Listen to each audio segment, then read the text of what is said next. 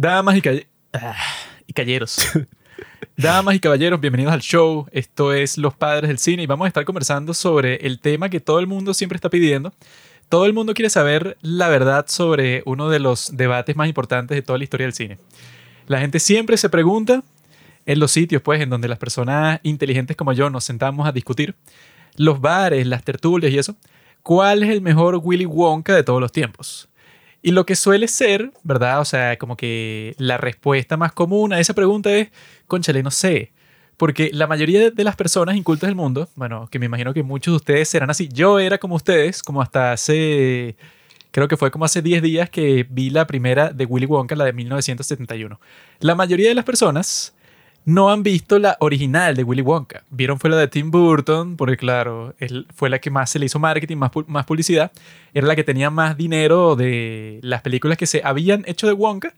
Y ahora salió la de Timothy Chalamet, que bueno, que todo el mundo sabe que él es el muchachito más guapo, eso, de todo Hollywood. Por eso es que, bueno, es tan popular y sale con todas las chicas.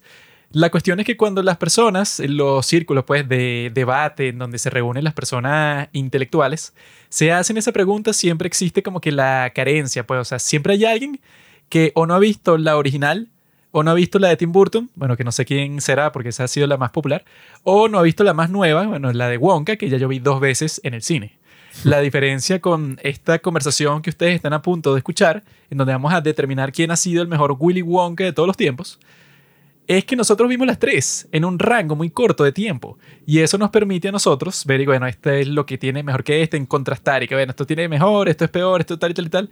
Eso es lo que vamos a hacer en este capítulo, y por eso es que yo creo que va a ser quizá el más escuchado de toda la historia, porque no hay historia más encantadora que la del famoso chocolatero William. La mayor incógnita del siglo XXI. ¿Cuál es el mejor Wonka? Finalmente, bueno, vimos eso en las tres películas. La que yo vi salió en el 2005, que fue la de Tim Burton. Y yo era un niño y me acuerdo cuando salió que yo dije, "Ah, wow, esta película, yo la vi así, pues en un DVD pirata. Obviamente en español latino, que es la versión superior, al menos en esta, en las otras no. Porque vimos la de Wonka en español latino y bueno, las canciones eran una mierda. No eran una mierda, Pablo. Eran un poco menos mejor que Ah. las canciones en inglés, porque yo primero la vi en inglés y luego la tuve que ver en español porque es ya la única versión que tenían.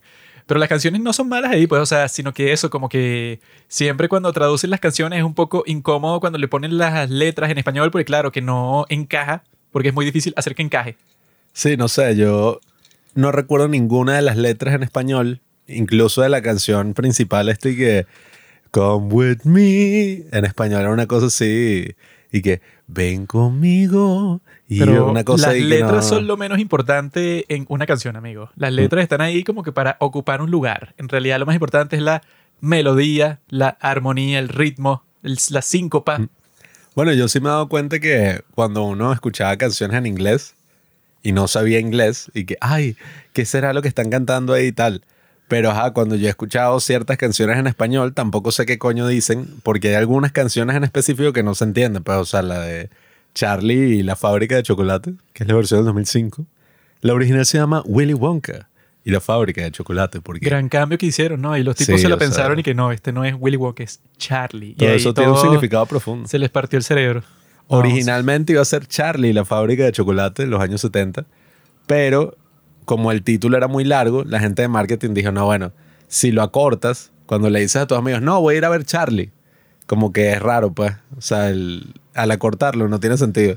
En cambio, si dices, no, voy a ver Willy Wonka, la gente dice, ah, ok, ajá, ya sé cuál es. se reconoce, porque Charlie es un nombre muy común. Sí, entonces, bueno, el punto es que al escuchar las de Willy Wonka, pues, eh, perdón, las de Charlie, Estúpido.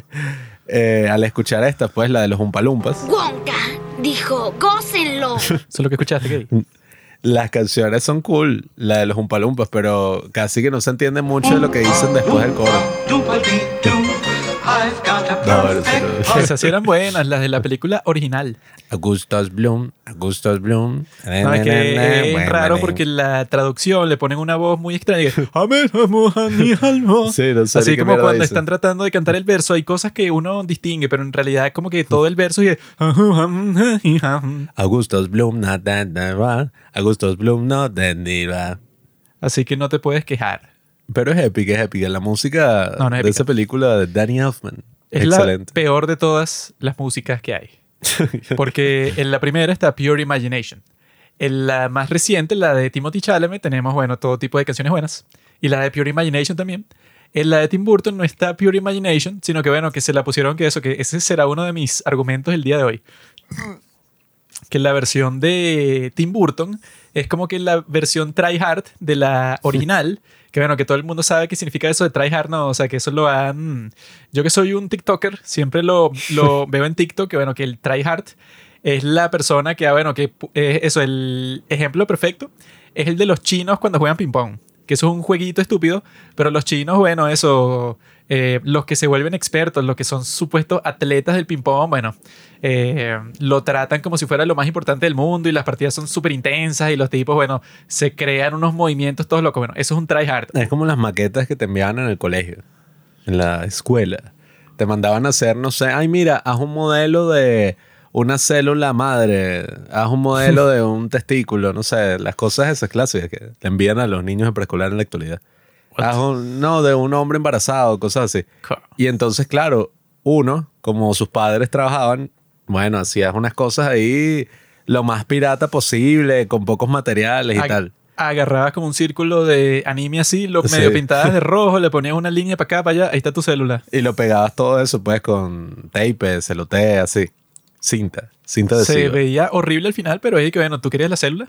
Pero habían estas chicas, porque usualmente siempre eran eso, pues, o sea, niñas intensas, que sacaban buena nota en todo, que llegaban con una cosa, coño, que se gastaron 300 dólares en el modelo. O sea, una vaina No sé, así una que los papás. cosa no que sé. para cargarla era ella como con tres amigas. Sí. Y ahí que no, bueno, claro, eso que sí, con los nombres de las cosas, pero le hicieron que sí, una plaquita de anime solo y bueno, y, y- y con una letra perfecta, así, la forma en que lo escribieron y tal, y estas tipas. Sí, que uno dice, no, Ustedes si hacen eso, bueno, que ese es el problema principal. Si tú haces eso, hace que los demás se vean mal. Y eso pasa lo mismo. O sea, si es un examen, y bueno, en nuestro país la nota más alta es 20. Y la mayoría de personas normales como yo, bueno, ponte que sacaste 15. No. Y siempre eso, si tú sacaste eso y la mayoría sacó eso, bueno, fino. Llega una nerd y sacó 20, mientras que todo el mundo sacó 13, 14, 15, entonces tú nos haces ver mal. Entonces no hagas eso porque la idea es que todo el mundo sea igual, todo el mundo sea eso, que nadie piense diferente, que todos estemos en el mismo nivel para que no ha- haya nadie fastidioso, que bueno, que rompe el molde, pues eso es lo que crea la desestabilización de la sociedad. Cada vez Y- que hay un clavo que sobresale, tienen que venir un martillo a aplastarlo. Para eso funciona el colegio. Por eso es que esta peliculita de Tim Burton es como que, bueno, tienes que exactamente la eh, misma estructura que en la primera película, pero es que no, bueno, aquí es una canción distinta por los umpalumpas en cada uno, y no, para cada canción es un estilo de música distinto. Una es del estilo de los 60, otro de los 70, otro de... Ay, sí, weón, o sea, te la pensaste. Contrataste a Danny Elfman para que se rompiera la cabeza con unas canciones estúpidas que, bueno, que ajá, son divertidas y tal, pero no son, oh, la, la gran música. La música buena es la de Wonka de Timothy Chalamet. Pero que eso, que esta de Tim Burton con todas así, pues, o sea, si tú ves el principio de la original, pues, de Willy Wonka, es así como que medio cutre, porque se notaba que no tenían mucha plata y bueno, y también era 1971, pues no podías usar una computadora para los efectos y tal. Y entonces es como que, bueno, una fábrica de chocolate, pero una fábrica como que la creé yo, pues así como que con unas máquinas ahí todas cutres que están poniendo el chocolate de un lado para otro y tal. O sea, una cosa súper simple, pero que se ve que la hizo un tipo, bueno, que sea un científico loco, pues, o sea, como Doc de Back to the Future. Espero que no estén comiendo, pero o sea, si ustedes ven la, No. la escena, o sea, parece un río de mierda. O sea, parece un pozo séptico así que tú dices y que, bueno, yo no sé qué chocolate no parece de eso, mierda. Pablo. No, men- no mientas. Pero en la de Tim Burton, el principio es una fábrica que, bueno, es que sí, ajá, lo más automatizado que sí, con robots así, bueno, que le ponen el sello de los chocolates y el molde. O sea, es una fábrica que sí, hiper futurista, súper cool. Que claro, que la hacen con e- efectos de computadora, todo eso. Pero eso, que es como que todo lo que pasa en esta, la de Tim Burton, pues la de Johnny Depp, todo es así como que súper exagerado, todo es así como que, bueno, que si con, que si la parte de esa, la de las ardillas y tal. Que es que, bueno, en la de la original de Willy Wonka, esa parte hay como que unos gansos al fondo ahí, pero que se ven súper falsos y tal. Como que un set que lo hicieron que hicieron un día, una cosa súper simple, porque eso es como que no es lo que importa ahí. Mientras tanto, en la de Tim Burton y que no, ellos entrenaron un montón de ardillas para que en la vida real hicieran todo eso. Y hay una canción que hicieron exactamente para esa escena. Y al, y al final lanzan a la niña, eso pues, o sea, por el, por el hueco de la basura y tal. Y que bueno, uno cuando ve esa cuando es niño, bueno, a mí me encantaba esa película porque ajá, es como que es súper loca y tiene las canciones y es un mundo súper mágico y tal. Pero ahora que vi por primera vez, porque yo había visto era puros fragmentos, pues, o sea, de esa original de Willy Wonka, ya determiné, pues, o sea, que la mejor es esa, pero tenemos que, ajá, que entrar en más detalle en todo eso, ¿no? O sea, ya si ustedes conocen nuestro formato del podcast, que no nos vamos directo por ahí porque sería como que muy ñoño y que esta película, sino que primero tenemos que conversar sobre eso, sobre las cosas importantes que hemos vivido nosotros o que ha vivido el mundo. Porque al fin y al cabo yo, soy un comentarista, pues, o sea, mi opinión, todo el mundo está esperando mi opinión sobre eso, sobre los temas candentes del día. Puede ser el conflicto de Israel, puede ser el Super Bowl, bueno, que si tú vives en Latinoamérica y viste el Super Bowl, eres un poser, bro. O sea, lárgate de aquí. Ese que sí, el deporte más aburrido de la historia. Bueno, yo una vez, bueno, unas cuantas veces he intentado ver partido de fútbol americano para ver qué tal. Y literalmente yo creo que, no sé, como el béisbol el 90% del tiempo es los tipos preparándose para jugar. Entonces, bueno, no sé quién le importa eso. Yo vi unas personas que lo estaban comentando, no me importa. Pero nosotros siempre comentamos temas, bueno, de importancia geopolítica. Pues. Temas de interés, pues. De, los jóvenes. Y yo, bueno, para comenzar el día de hoy, antes, bueno, ahí tienen la descripción, tienen eso, el tiempo en donde nosotros vamos a comenzar a conversar sobre todas las cosas que se van a hablar hoy, ¿no? Y yo lo que he hecho últimamente, o sea, como ha cambiado mi vida completamente, es que por fin me han contratado para la página que yo quería que me contrataran. Que fue la página web que yo trabajé para ellos desde el 2017 para el 2018 y renuncié. Y luego me contrataron de nuevo en el 2018 y renuncié otra vez. Y ahora me han contratado de nuevo en el 2024. La vida es un ciclo. Y al tonto de Pablo, que también trabajaba ahí, lo despidieron. Yo trabajé ahí cuando tenía 16 años y recuerdo que tuve que pretender que era mayor de edad y escribí un artículo porque, ajá, o sea... Yo les dije que no, él acaba de cumplir 18. sí, y, me acuerdo que me mandaron a escribir un artículo de eso, pues, o sea, que no sé ni quién coño lee eso, pero y que así se ven los actores de... Porque además la página es española, entonces, ¿cómo es que...? Ah, no, bueno, no sé. Mi pobre angelito. Ajá. Eh, mi pobre angelito, así se ven los actores 25 años después. Y yo me acuerdo que yo escribí ese artículo haciendo chistes y cosas. Ese fue mi primer artículo. Y los comentarios del artículo eran y que, ¿qué es esto? Se nota que es un tipo de 40 años pretendiendo ser un joven que hace chistes. O sea, pero así pues todo burlando. Así que, ah, este tipo se cree que es cool haciendo como chistes de joven cuando en verdad y que estos malditos te lo dice. Te descubrieron. ¿Te crees que eres cool con 40 años? Yo, eso, yo trabajaba en esa página del 2017 al 2018 y llegó un momento, bueno, eso pues que el mundo de los artículos, que bueno, que eso es una, una página española que se llama Hipertextual, ¿no? Y yo conseguí ese trabajo porque yo escribía, bueno, yo he escrito para páginas en todas partes del mundo. Venezuela, Estados Unidos, Australia, Alemania nazi. Yo he estado en todas partes, ¿no? Y yo en ese momento, yo había escrito para un par de páginas, y yo, yo, yo, yo, había escrito para un par de páginas de México. Y entonces, claro, el scout de talento de esa página, digo, este tipo un genio, escribió unos grandes artículos para la página esta de mierda Cultura Colectiva. Y entonces, bueno, comencé a trabajar ahí haciendo cinco artículos por semana, ¿no? Y al principio era fino porque era eso, pues, o sea, tú vas, tú vas buscando los temas y lo chévere de ese momento era que el tipo no te ponía muchas trabas en cuanto al tema que tú querías conversar, pues, o sea, el tema que tú querías tratar ahí nunca era así como que súper estricto, sino que casi cualquier cosa que tú le mandabas, pues, o sea, que tú querías hacer un artículo para la página sobre cualquier cosa, el tipo casi siempre te lo aprobaba, entonces era así como que un ritmo de trabajo súper fino. Pero luego que como 10 meses de eso, bueno, que Pablo también comenzó a trabajar ahí y tal, llegó un momento en donde yo pensaba que, ah, bueno, yo llevo aquí como 10 meses, ¿no? Y se supone que mientras va pasando el tiempo, bueno, ya yo tenía 250 artículos. y la idea era que, bueno, ok, eh, yo les pedí un aumento a lo que yo estaba ganando en ese momento, porque también en nuestro país como que las cosas comenzaron a cambiar para mal. Porque cuando, uno gana pues en moneda extranjera, como que bueno, en el pasado te rendía muchísimo así, pero que exageradamente cualquier cosa que tú te que querías comprar, pues, o sea, eh, si tú pagabas en dólares, era absurdo, pues, o sea, como que la cantidad de plata que tú tenías que pagar por cualquier cosa era súper baja en comparación con cualquier otra parte del mundo, pues. Sí, es que yo me acuerdo, ganábamos, o sea, no era mucho, pues, mensual, en una broma así internacional Pero en Venezuela los dólares rendían hasta el punto de que, bueno, tú tenías 15 dólares para salir, no sé, a lo que sea, y uno era Scarface, pues, o sea, uno era Pablo Escobar. Yo me acuerdo, una vez incluso, eso fue cuando salió Guardianes de la Galaxia 2, me acuerdo que fuimos como que, ay, vamos a verla. Y Juanqui cambió, era como 15 dólares, o sea, una cosa así como máximo 20 dólares. Y éramos así, pues, o sea, Podías comprar lo que tú quisieras, pues. O sea, Éramos si ricos.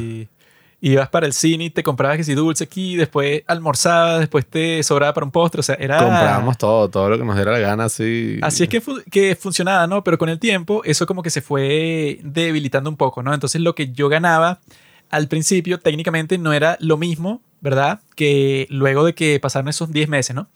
Pero también yo tenía otro argumento que era que, bueno, se supone que con todo este tiempo, pues, o sea, que uno ha escrito para esta página, se supone que los artículos, la forma en que tú los escribes y todo, no es como al principio, pues, o sea, que tú estabas como que tambaleándote un poco sobre cómo era que lo ibas a hacer, pues, o sea, que no estabas muy, o sea, no tenías mucha experiencia. Sino que ya después de 10 meses, y bueno, eso, yo escribí unos cuantos artículos que le fue bastante bien, pues, o sea, que fueron que sí el super éxito en la página. Y yo le dije todas esas cosas y que, mira, considerando todo esto, pienso yo que merezco que me aumenten ahí, porque bueno, eso pues como que um, tiene sentido, pues.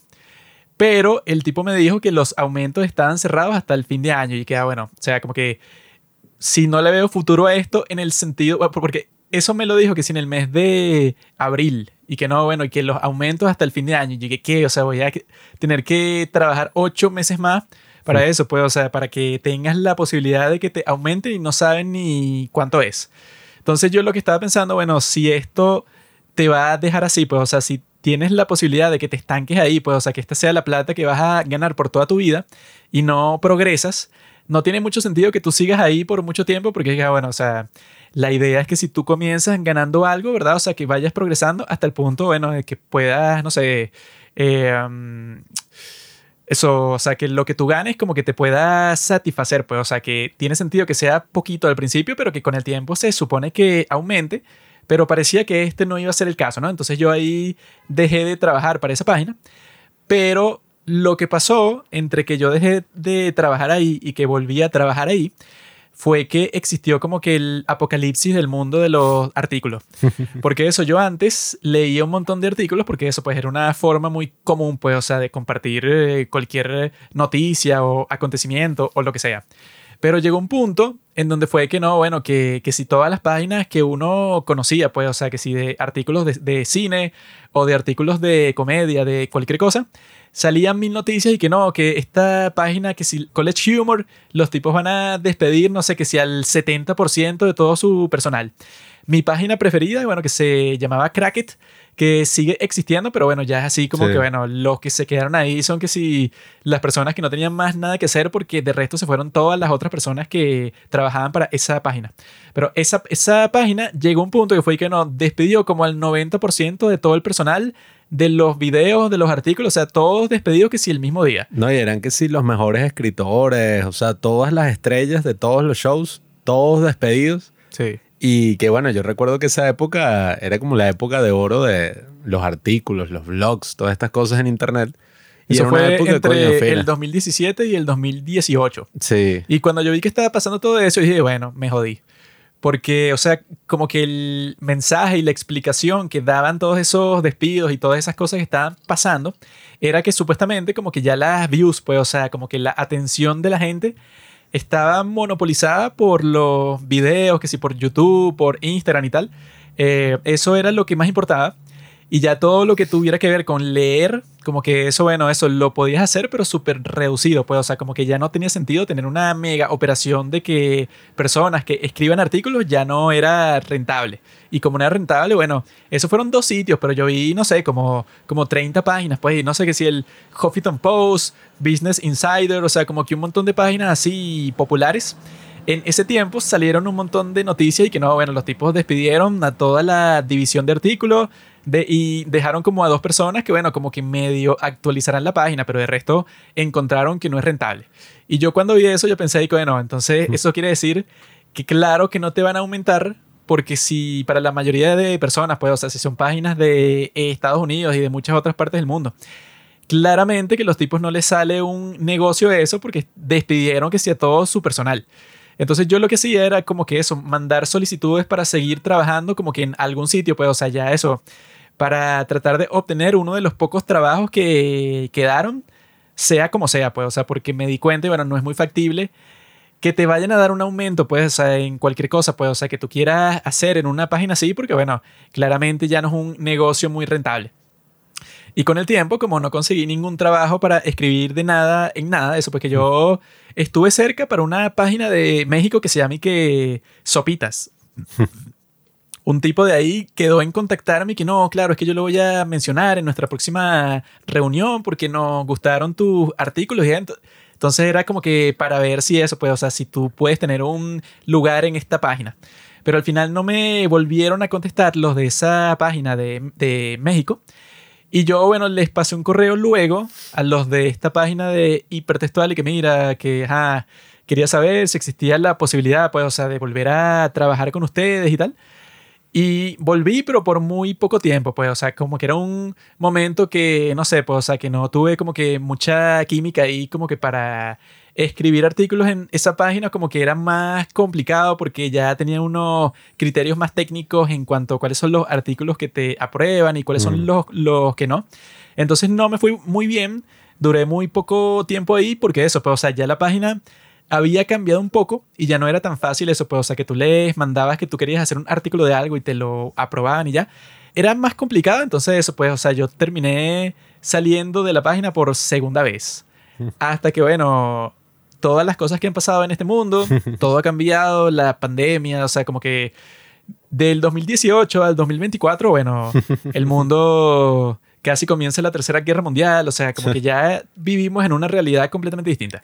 Y por fin llegó el momento en donde, bueno, eso, yo les mandé otra solicitud a mediados del 2023 y me respondieron en diciembre de 2023 y hubo como que un proceso ahí, bueno, que se dio una entrevista y una cosa ahí que se dio un artículo de prueba y tal. Y ya he vuelto a esa página otra vez y ahora tengo que hacer eh, un artículo al día, lo cual me mantiene, bueno, eh, activo ahí escribiendo todo el tiempo. Y yo creo que eso puede, o sea, como que se supone, pues, o sea, que para el futuro del mundo del entretenimiento, de las noticias o de lo que sea, se supone, pienso yo, bueno, que ya las personas no van a querer leer nada porque si ya, bueno, como que todo está monopolizado, sobre todo por TikTok y por todas estas cosas.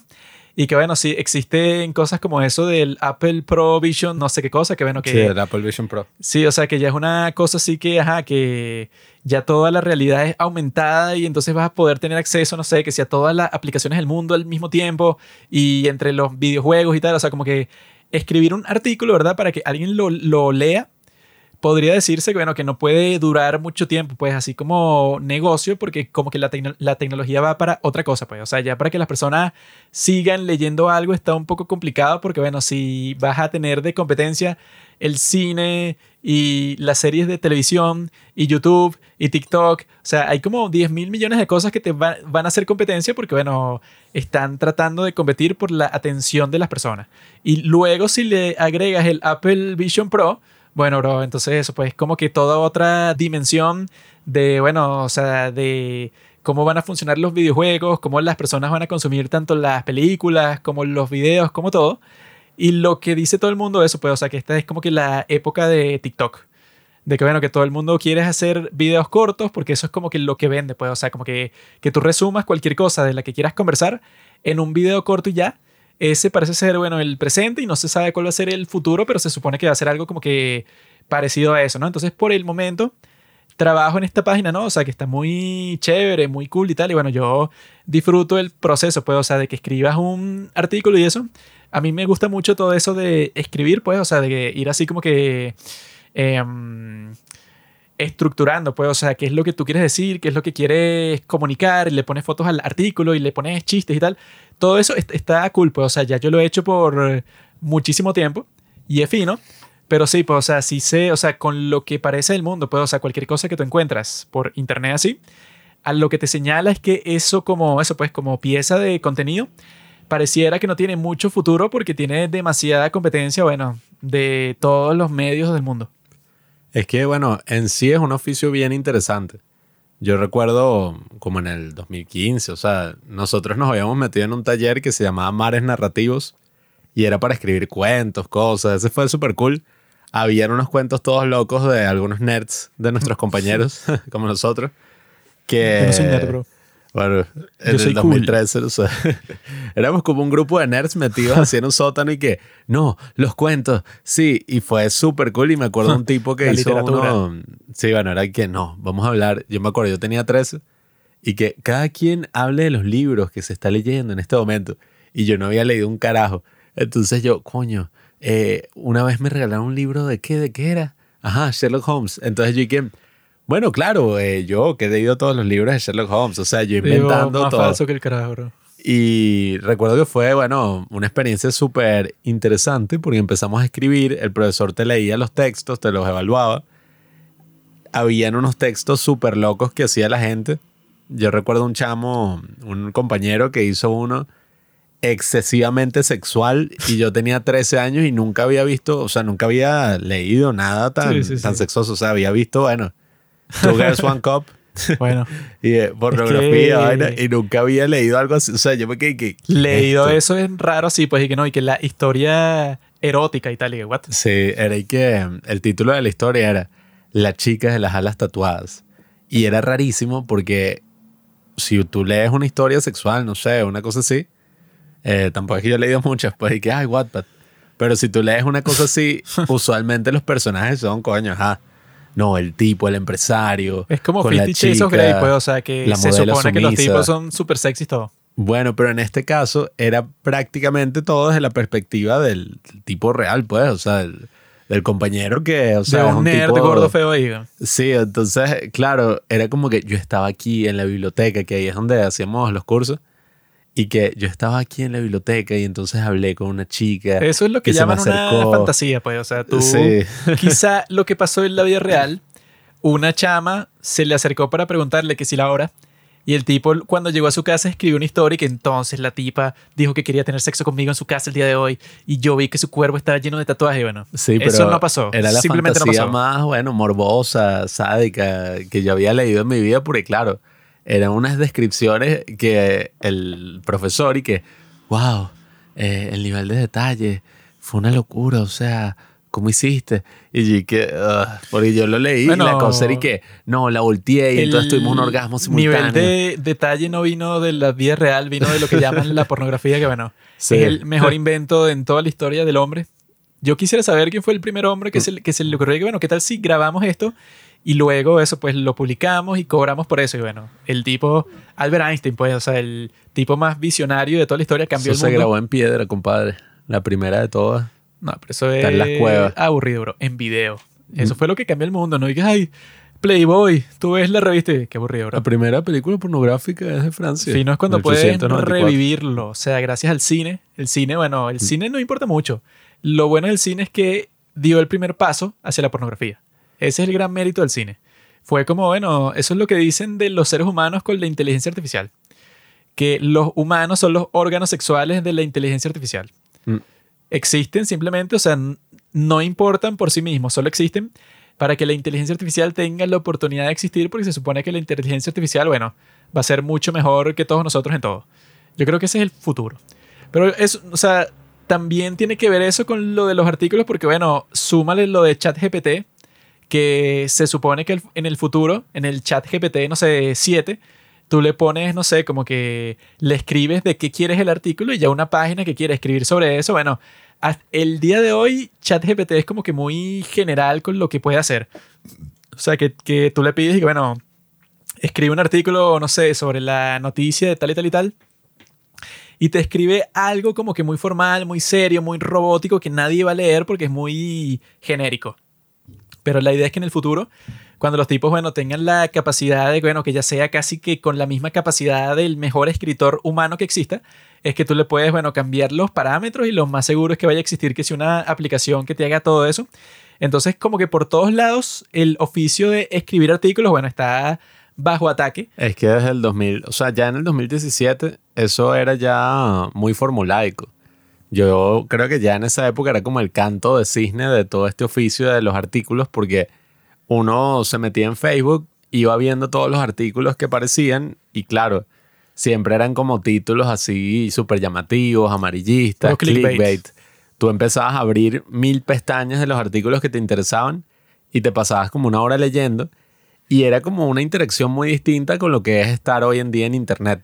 Porque en esa época, sobre todo, bueno, yo lo hacía porque mi teléfono era una mierda, lo hacía mucho en la computadora y uno se pasaba eso, pues, como una hora leyendo artículos de cualquier estupidez, pero incluso si el artículo era súper estúpido, tú no te sentías tan culpable como si pasaras una hora ahorita viendo TikTok o viendo Reels o viendo algo así. O sea, Eso es lo que hace Pablo ahora distinto. todo el tiempo. Puro TikTok, puro reel.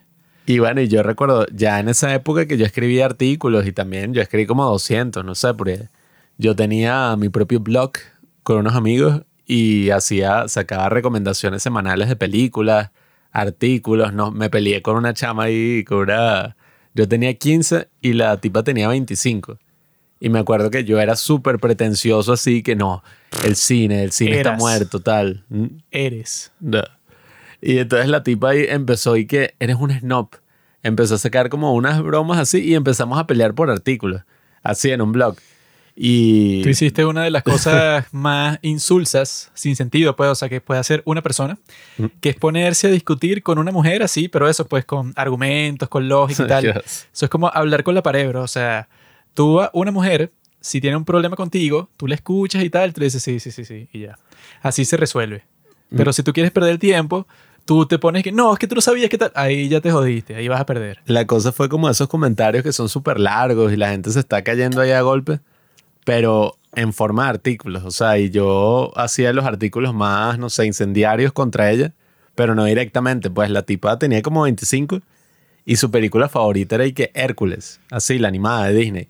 Y allí que el cine es entretenimiento, no es arte. Entonces yo escribía, si ella decía eso en un artículo, yo escribía uno, el cine es arte, no entretenimiento. O que si ella, sus películas favoritas eran las de Disney. Y yo recuerdo que yo saqué un artículo y que Disney arruinó nuestras vidas. Y era que, no, el énfasis en el romanticismo y crear estas ideas erróneas de lo que es el amor, de lo que son las relaciones en pareja. Y yo no sabía de qué coño estaba hablando, yo simplemente estaba ahí, bueno. Bueno. Y la tipa, al leer ese artículo, me acuerdo que abandonó la página. O sea, cuando saqué ese artículo fui que yo ya no puedo más, esto es una falta de respeto, yo soy una mujer y tal. Y entonces me acuerdo que uno de los amigos, pues, porque yo tenía puros amigos así que eran como nerds de veintitantos años.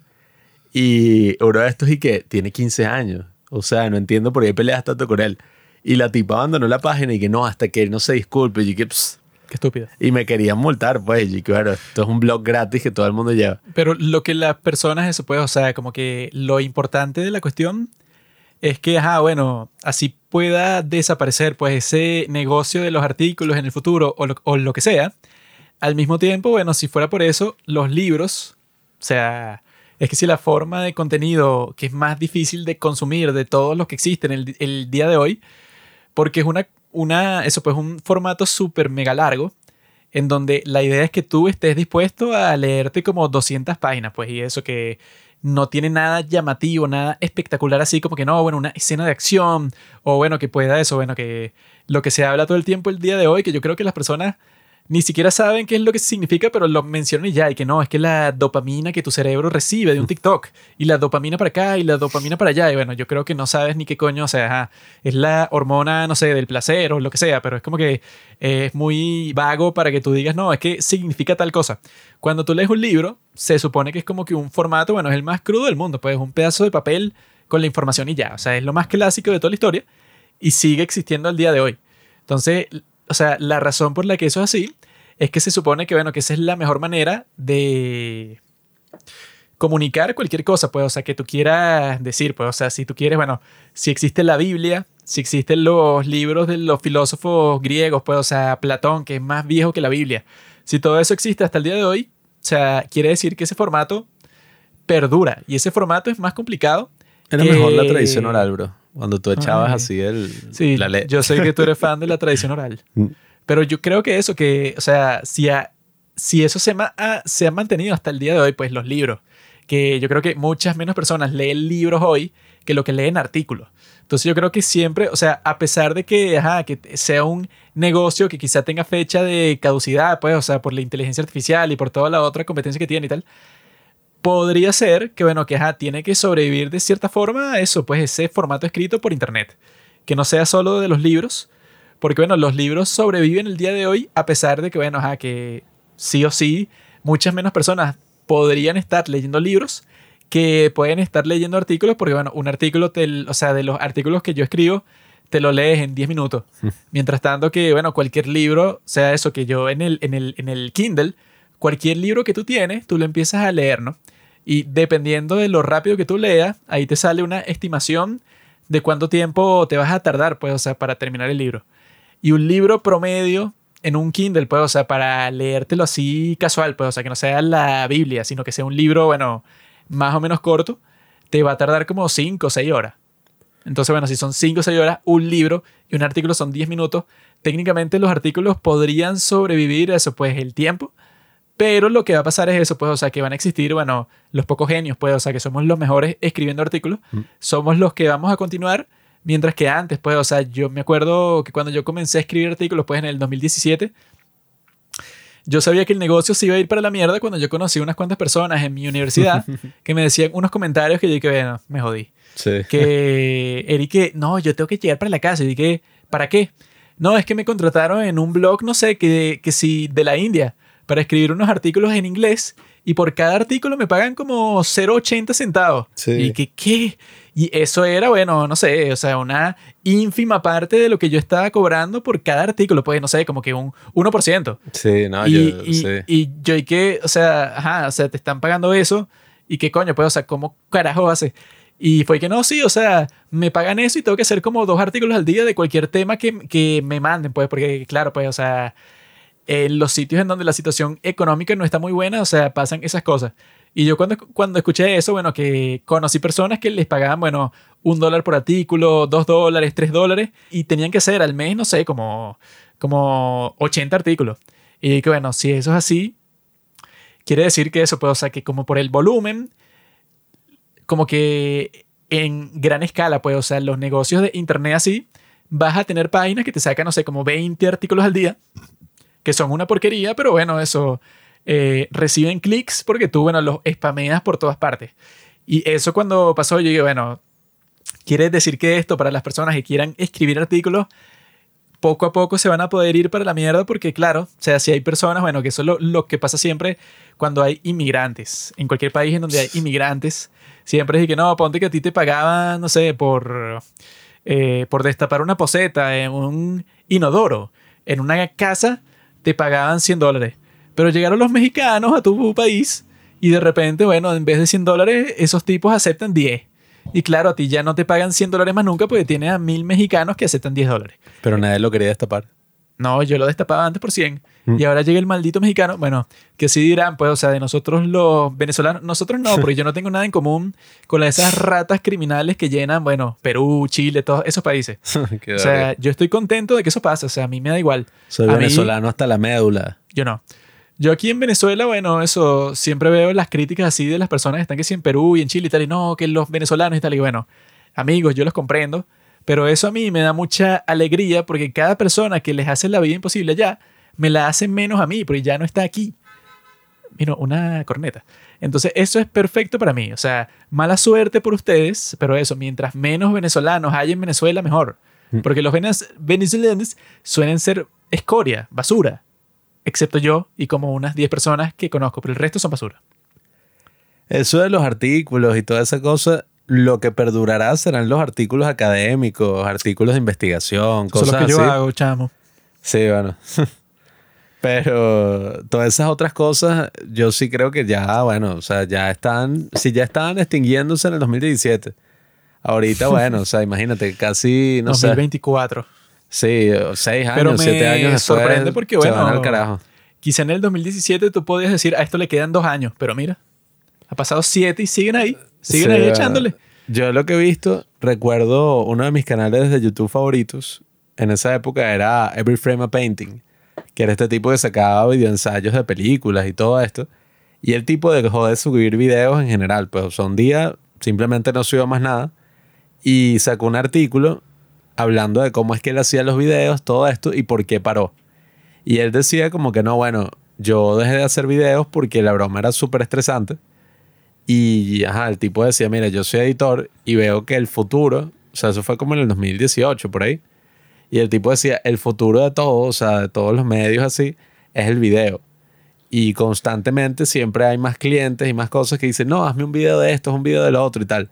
Y el tipo dice, oye, el video es una cosa que toma muchísimo tiempo de editar. Pues, o sea, si tú quieres comunicar algo, es mucho más sencillo escribirlo, como este artículo que el tipo estaba escribiendo, pues, en ese momento, que, bueno, o sea, narrarlo, buscar todas las imágenes, editarlo, ponerle música, o sea, algo que de verdad sea bueno.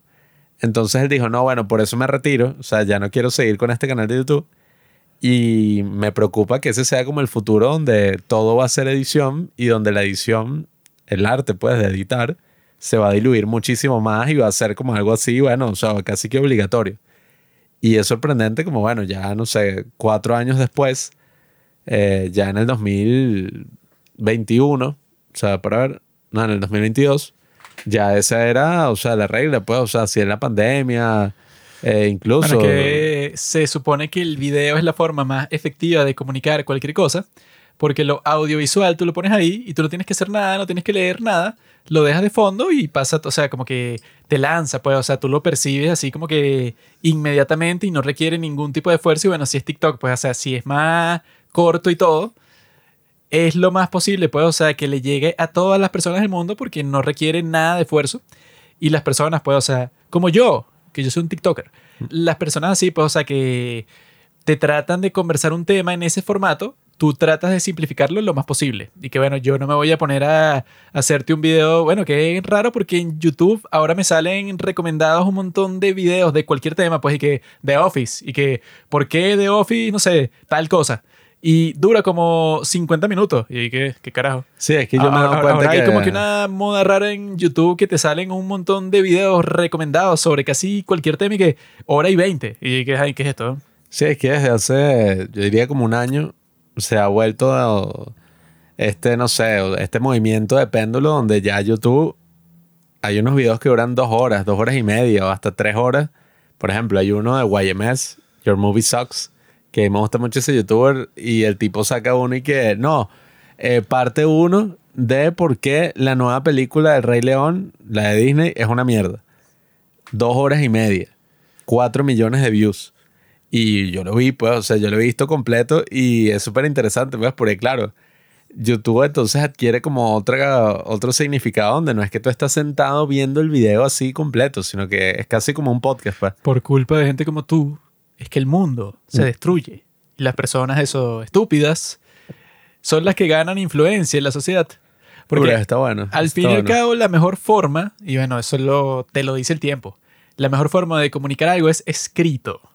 Mm. Porque lo bueno de escribir algo es que es que simplemente, bueno, tú estructuras tu argumento de cierta manera para que, bueno, pues eso está como que impreso en la página. O sea, cuando tú lees el artículo, tú vas de párrafo a párrafo, tienes las pausas, tienes las comas, los puntos. o Una sea, imagen dice más que mil palabras. todo eso está estructurado de la manera, eso, para que sea lo más efectivo posible del mundo, que tú comprendas ese mensaje. Se supone, eso, el video nació con respecto, pues, o sea, se convirtió en el cine. Luego fue bastardizado, por eso, pues, o sea, por el video como tal, pues no es no el, cine, el film, pues, o sea, el, el cine como tal, pues el químico, esa cosa que tú tenías que, que revelar en un cuarto oscuro. Eso era el cine, así comenzó el video. Comenzaban con eso, ¿verdad? Y la idea es que eso al principio era así como que una cosa, bueno, como que trascendental, pues, y bueno, si tú ibas a grabar algo así, casi nadie lo podía hacer porque era demasiado caro y que, bueno, que necesitas, no sé, 10 rollos de filme y que cada rollo te cuesta 10 mil dólares, pero 10 mil dólares que sí de mil- 1950. O sea, una cosa que casi nadie podía hacer y que cuando lo hacías, digo, wow, este tipo está, no sé, eh, capturando la realidad tal como es en este video, qué impresionante. En cambio, el día de hoy es como que, bueno, cualquier persona tiene un teléfono y graba un maldito video. Y que esa forma de comunicar algo, bueno, la idea es que sea eso lo más rápido y efectivo posible. Mientras tanto que eso, pues en un artículo, o bueno, sobre todo en un libro, toda la idea es que tú puedes organizar, así sea la idea más compleja del mundo que tú tengas.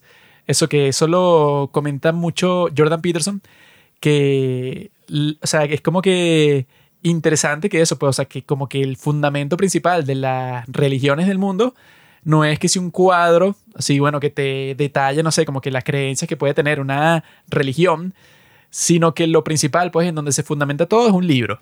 Entonces, eso pues, o sea, para el cristianismo, el judaísmo, el budismo, el musulmanismo, todo eso tiene un libro en el centro en donde ahí se comunica todo lo que tú tienes que saber sobre la religión y existen un montón de interpretaciones y tal, pero el punto es que esa es la base de todo. Entonces, es como que existe una gran razón por la cual eso es así, pues, o sea, porque perdura y porque tú puedes comunicar, eso porque yo le he dicho ya mil veces en este podcast, pero Pablo, bueno, no lo he entendido, pues, no se ha convertido en un lector, sino que es un miembro del vulgo. No, hermanito, tú ya estás desfasado. Que eso, cuando tú lees algo, o sea, todo el punto es no solo el hecho de que lo lees, sino que el punto es que eso, como les dije que el Kindle te dice, pues, o sea, para el libro promedio te dice a cinco horas, la idea de eso es que tú, esas cinco horas, obviamente que no estás leyendo 100% concentrado y que, ah, bueno, ah, ese libro ah, lo consumiste, pues, o sea, lo leíste súper rápido, sino que la idea es que mientras tú vas leyendo, tú vas pensando.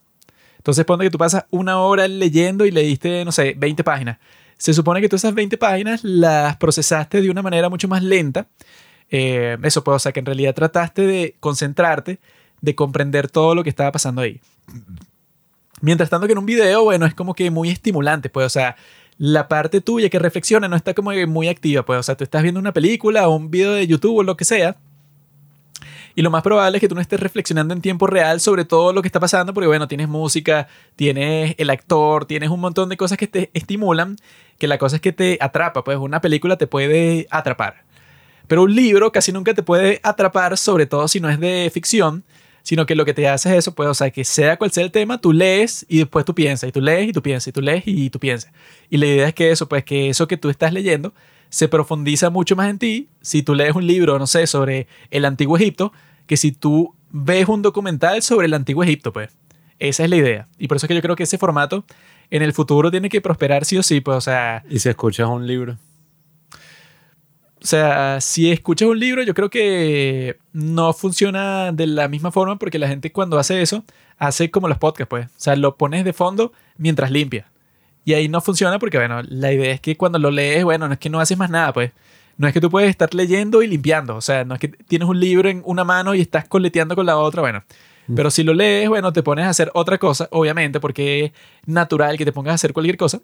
Y esa cualquier cosa, bueno, como que te divide la atención. Pero bueno, yo hoy, por ejemplo, antes de conversar sobre Willy Wonka, estaba escribiendo un artículo sobre una historia, bueno, bastante interesante, que me la aprobaron hoy mismo y la comencé a escribir hoy mismo y bueno, ya está listo ese artículo porque bueno, mi trabajo es hacer un artículo al día.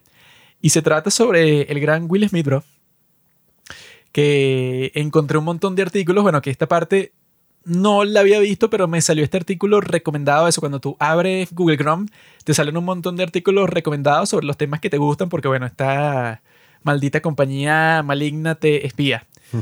Y me salió de que no, Will Smith, que la ayahuasca le profetizó su caída como actor. Yo dije, ¿qué? Y yo puse el artículo y lo que te dice es que el tipo este, Will Smith, antes de que le diera la, la cachetada a, no sé por qué, pensé que Chris Hemsworth. ¿Y qué? Mm. A Chris Rock. Pero mi cerebro me está diciendo que no, es Chris Hemsworth. Chris Rock, antes de que él hiciera eso, que bueno, que Will Smith ya para ese punto era como que un chiste, porque existían mil memes de, bueno, de una entrevista super cringe que él tuvo, o sea, con su esposa, que no sé ni por qué hicieron eso, en donde su esposa como que le confesaba a él y que yo te engañé, sí, te engañé como mil veces. Y esto que hiciste por mí no, no me gustó y yo ni siquiera me quería casar contigo. El día de nuestra boda yo me puse a llorar porque entré en pánico porque yo pensé que estaba cometiendo un gran error. Sí, y yo se estaba enamorada de Tupac, que ella fue la novia en los 90 y bueno, sigue todavía. O sea, el tipo se murió hace 20 años y todavía. Yo lo que estaba pensando cuando vi eso es Will Smith, bro. O sea, ellos se casaron en 1997 cuando el tipo ya era una estrella. Y yo dije, bueno, no sé qué te hizo esta mujer, cómo te hipnotizó para para ti que eres Will Smith, o sea, que eres que si la estrella más grande del cine, o sea, estás al nivel de Tom Cruise, pues así como que de un gran actor de Hollywood, o sea, tú podrías estar con cualquier mujer del mundo. Y estás con esta tipa que te dice que yo no me quería casar contigo. Y bueno, lo peor de todo el mundo que yo he visto en toda la historia es que, bueno, que es supuestamente Will Smith, que que parece ser un buen tipo, pues, o sea, porque el tipo le cae bien a todo el mundo y él hace así, ha protagonizado un montón de películas y todo el punto es que el tipo es carismático, es cool y tal Will Smith, supuestamente, como que cuando rompió con su esposa, es que el tipo le preparó una fiesta para su cumpleaños número 40 a su esposa, esta maldita eh, Jada Pinkett Smith. Y el tipo, para esa fiesta, bueno, se convirtió en un loco, pues, o sea, como que se lanzó con todo. El tipo hizo un documental sobre la familia de su esposa. Mm. Le trajo unas pinturas de los artistas famosos de su esposa que habían hecho para ella. O sea, unas hicieron para ella y otras las compró como que las pinturas preferidas de ella. Él fue para el artista original y las compró. Y se las trajo para el cumpleaños. Seguido a eso, tenían un banquete. Y al final del banquete, una presentación musical que no me acuerdo de quién era, pero era que sí, de un artista famoso que todo el mundo conoce. Que lo trajo solo para ella, porque claro, es eh, Will Smith. Y la, la reacción de la maldita de la esposa era que no, esto es como que un festival del ego. O sea, este tipo, qué horrible, pues. O sea, este tipo, se- o sea, como que me ama tanto que el tipo buscó todas las cosas preferidas mías y me hizo una fiesta que iba a durar y que tres días. O sea, era una celebración de tres días. Y la tipa en el primer día le dijo y que no, mira, esto no me gusta, detente.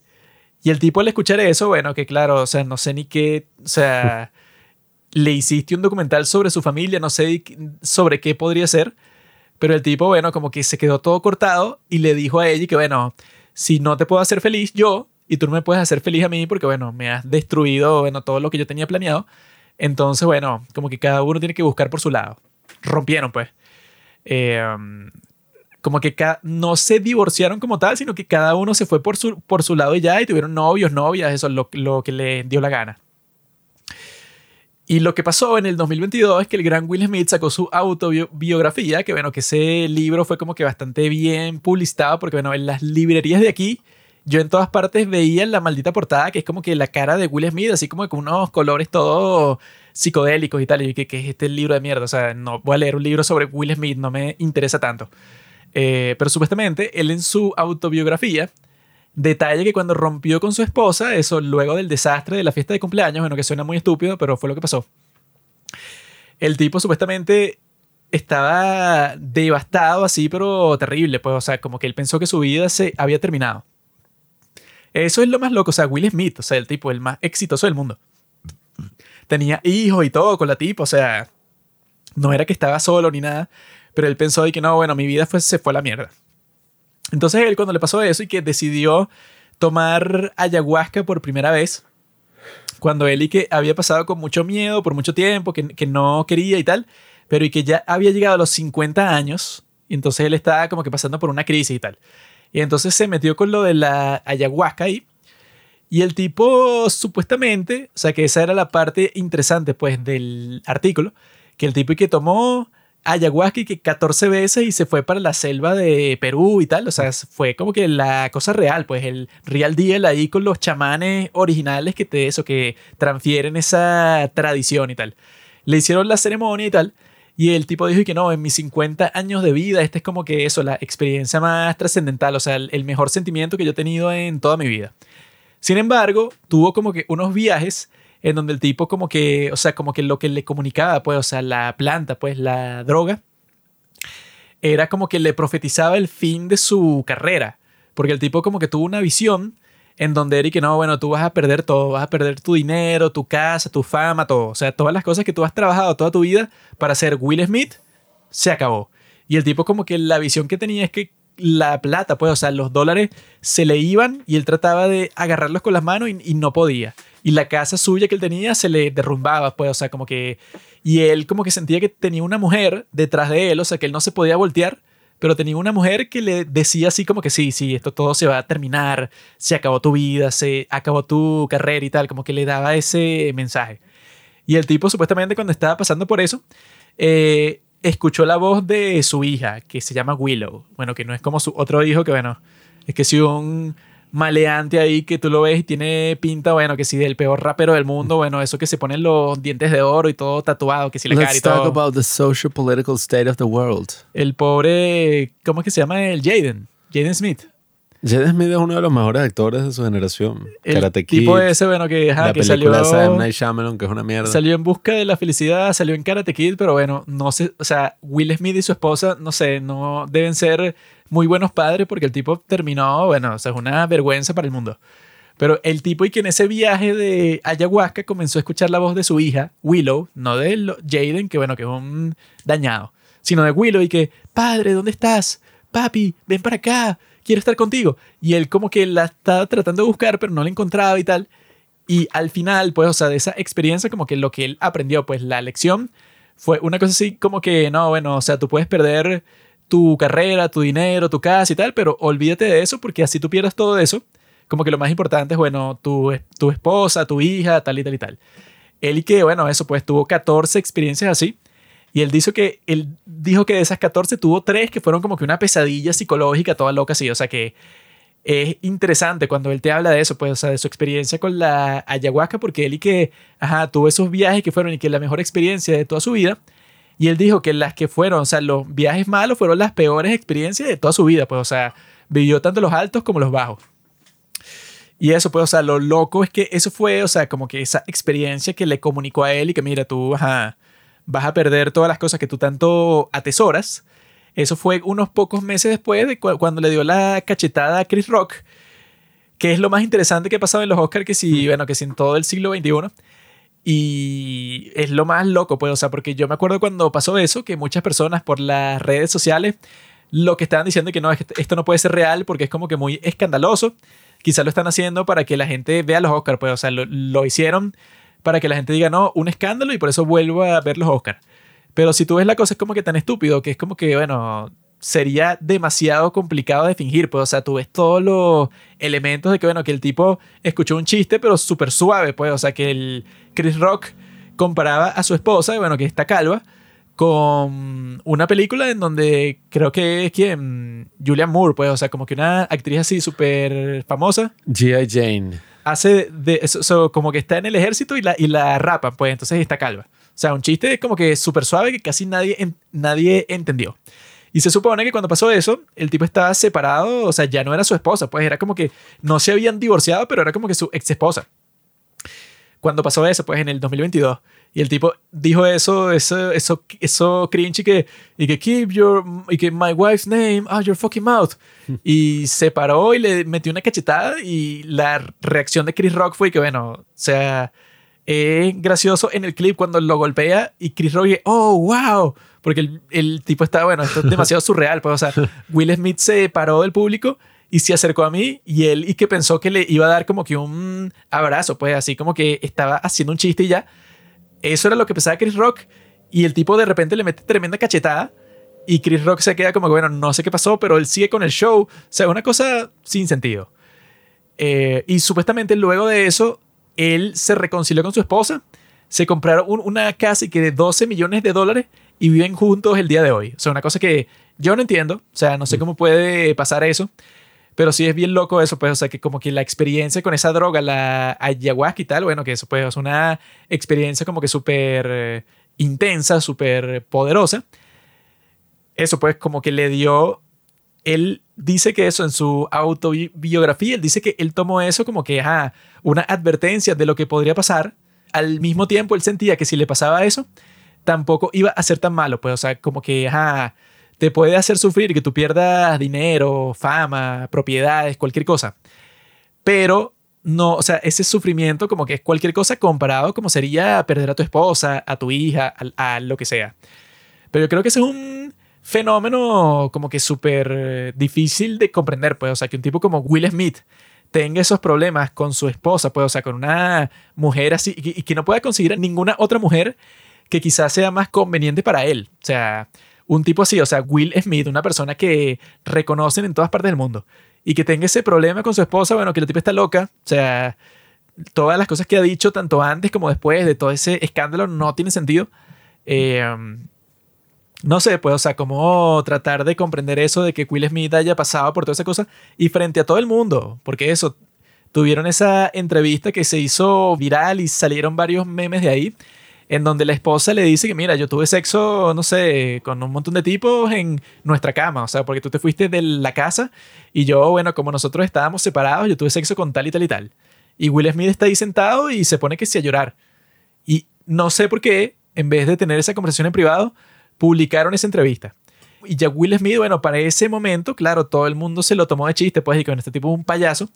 Luego le mete la cachetada a Chris Rock, no sé, y lo más raro es que el tipo gane el Oscar de todas maneras esa misma noche.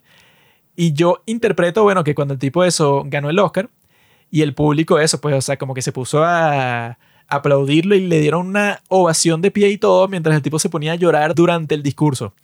Yo supongo que eso, pues, o sea, los otros actores que estaban presentes ahí en los Oscars, pues, que lo aplaudieron así, me imagino los, que los tipos pensaron que, bueno, este tipo claramente está pasando por un rato muy feo psicológicamente y tal.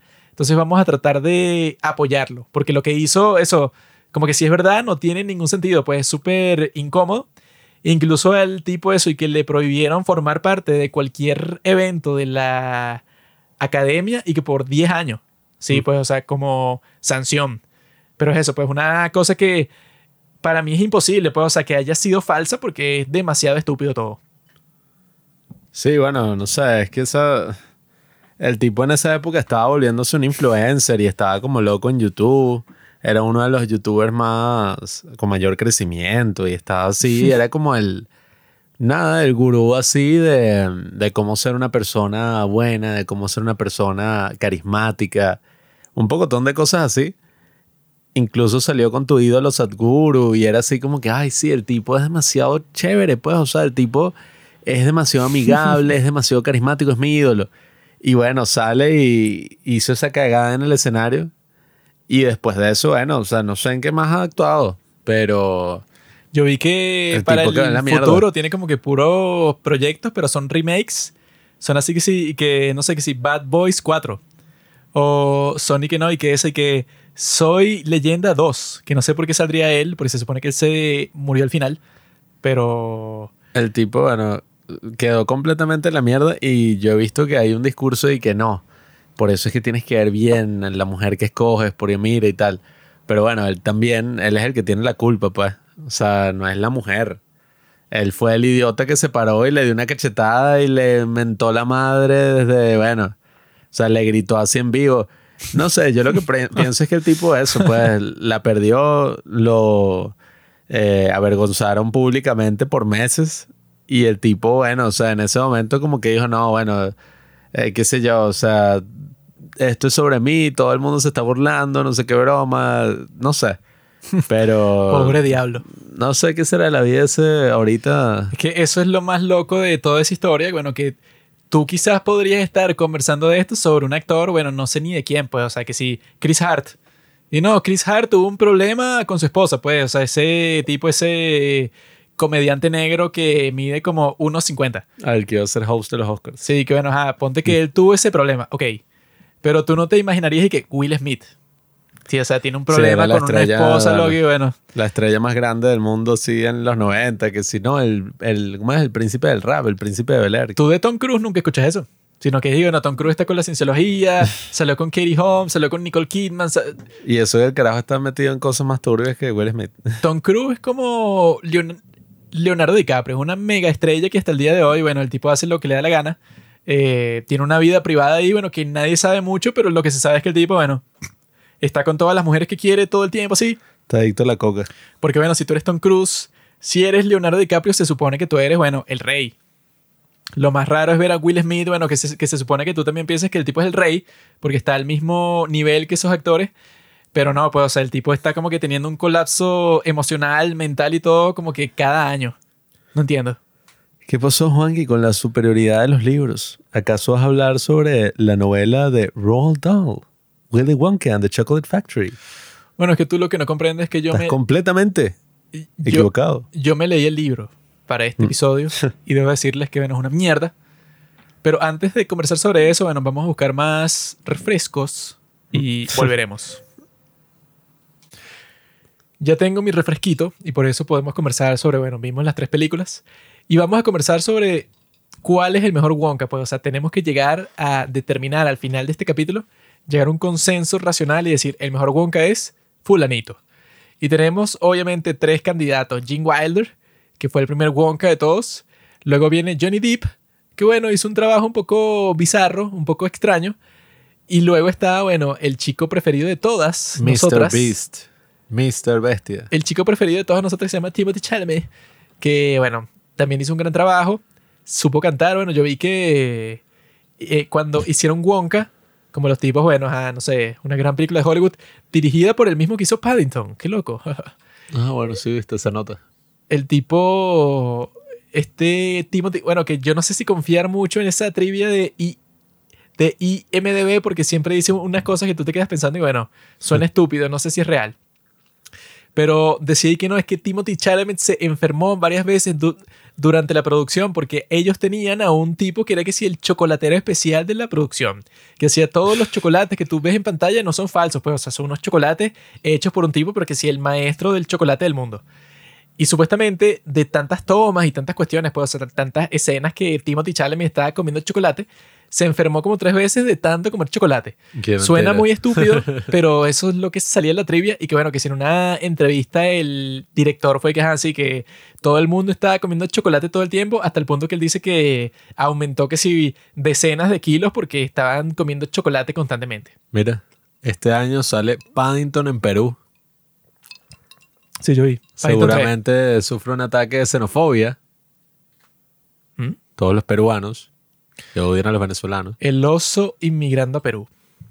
Pero yo eso pues, o sea, primera vez en toda mi vida que me puse a ver, bueno, la primera de esta serie, que es la de Gene Wilder. Willy Wonka y la fábrica de chocolate, que tiene más sentido que Charlie, la fábrica de chocolate. Bueno, Charlie es un niño pendejo ahí, eso no importa, no debería estar en el título. Willy Wonka. Bueno, es que en teoría, ajá, se supone que la, la trama de todo esto de Willy Wonka es sobre Charlie, el niño pobre que llega a la fábrica y todo esto. Y bueno, el primer borrador era una cosa toda drogadicta.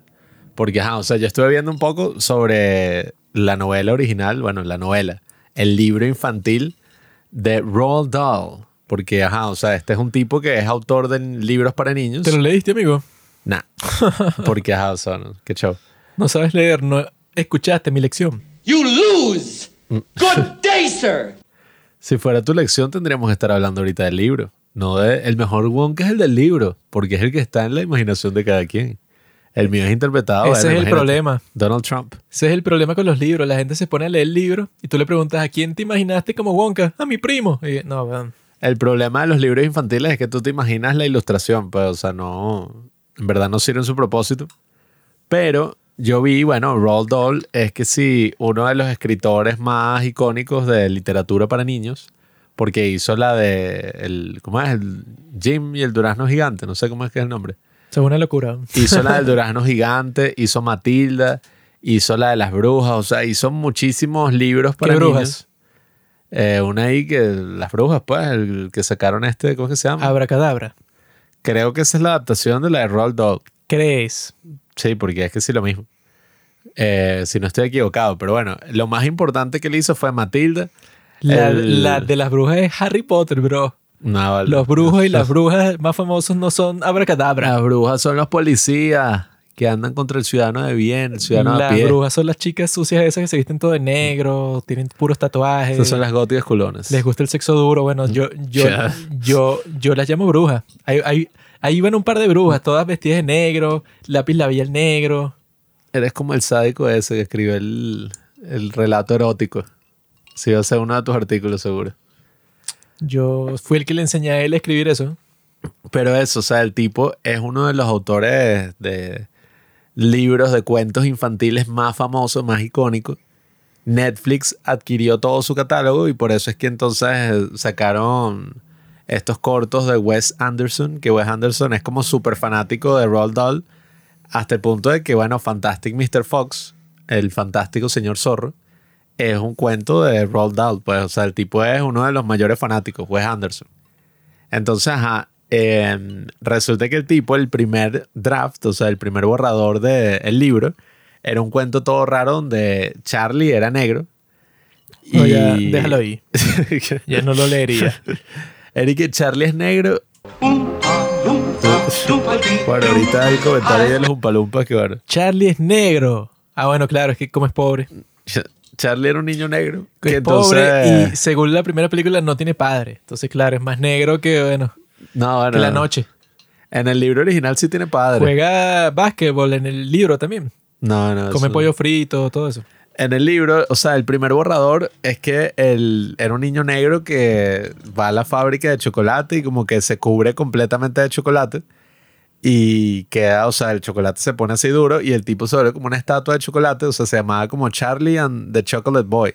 Detente. Y entonces el niño estaba así y como por equivocación se lo llevan a, a la casa pues de Wonka, porque en esta Willy Wonka tiene familia. Ah, Y entonces se lo llevan a la casa y el niño está ahí como coño, o sea, metido dentro de esta broma pues de chocolate, no se puede mover y está como que, ay, no, ahora qué va a pasar, una cosa así.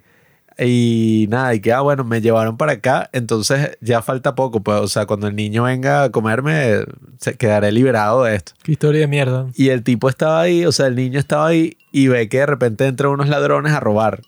Y los ladrones empiezan y, y empiezan a robar todos los objetos valiosos en la casa de Willy Wonka. Más random. Y el niño como que empieza a agitarse y a hacer ruido y a hacer ruido hasta que se despierta Willy Wonka y dice que, ay, mira, nos están robando. Atrapan a los ladrones y se dan cuenta y que, ah, mira, era el niño. O sea, dentro del chocolate había un niño. Todo se puede comer aquí. Hasta yo soy comestible. Pero eso sería canibalismo, mis niños. Es una historia de toda ¿no? ¿Y loca. qué pasa al final? Sale el papa con unos perros y se casa con Elvis y... ¿Qué? Era una cosa ahí como que no, entonces eso, pues las virtudes, como que tiene un mensaje profundo porque es que, ah, mira, el niño estaba escondido, o sea, los estereotipos, la raza, es como una prisión también, pues, o sea, algo ahí en lo que estás adentro y tienes que huir, tienes que gritar, Yo fuera cosas así un locas. editor de libros y me mandan ese borrador y le digo, mira, bro, suicídate. Tú no sirves para esto de escribir libros, esto no es para ti, hiciste un desastre, que es eso de la raza. Cámbialo todo. Bueno, ese fue el primer borrador. Después hizo la icónica historia esta del boleto de oro, o sea, to- todas estas cosas así. Ay, ¿cómo cambió tanto de un borrador a otro? Porque no tiene nada que ver. No sé, me imagino que hizo otra historia y ya, y lo Se único que habrá hizo metido fue... unas tremendas drogas para cambiar eso, ¿no? Porque... El tipo lo que hizo fue que utilizó al personaje de Willy Wonka y la fábrica y todo este tema. Y se sacó esta historia de, bueno, ajá, o sea, el tipo está buscando un sucesor, manda todos estos boletos de oro para que, eh, no sé, o sea, lleguen unos niños a la fábrica, hizo toda esta cosa. Y hubo una cierta controversia por dos cosas. O sea, primero, resulta que los Umpalumpas, en la versión original, en la primera versión, que bueno, después, o sea, se lo mandó al editor y el editor lo mandó a cambiar. Eh, resulta que eran niños, o sea, como, no eran niños, eran como pigmeos, pues, o sea, Enanos, eran unos enanos negros ahí. sí, o sea, pero de África, pues, y que se vestían con pieles de gacelas, o sea, y así, pues, el estereotipo.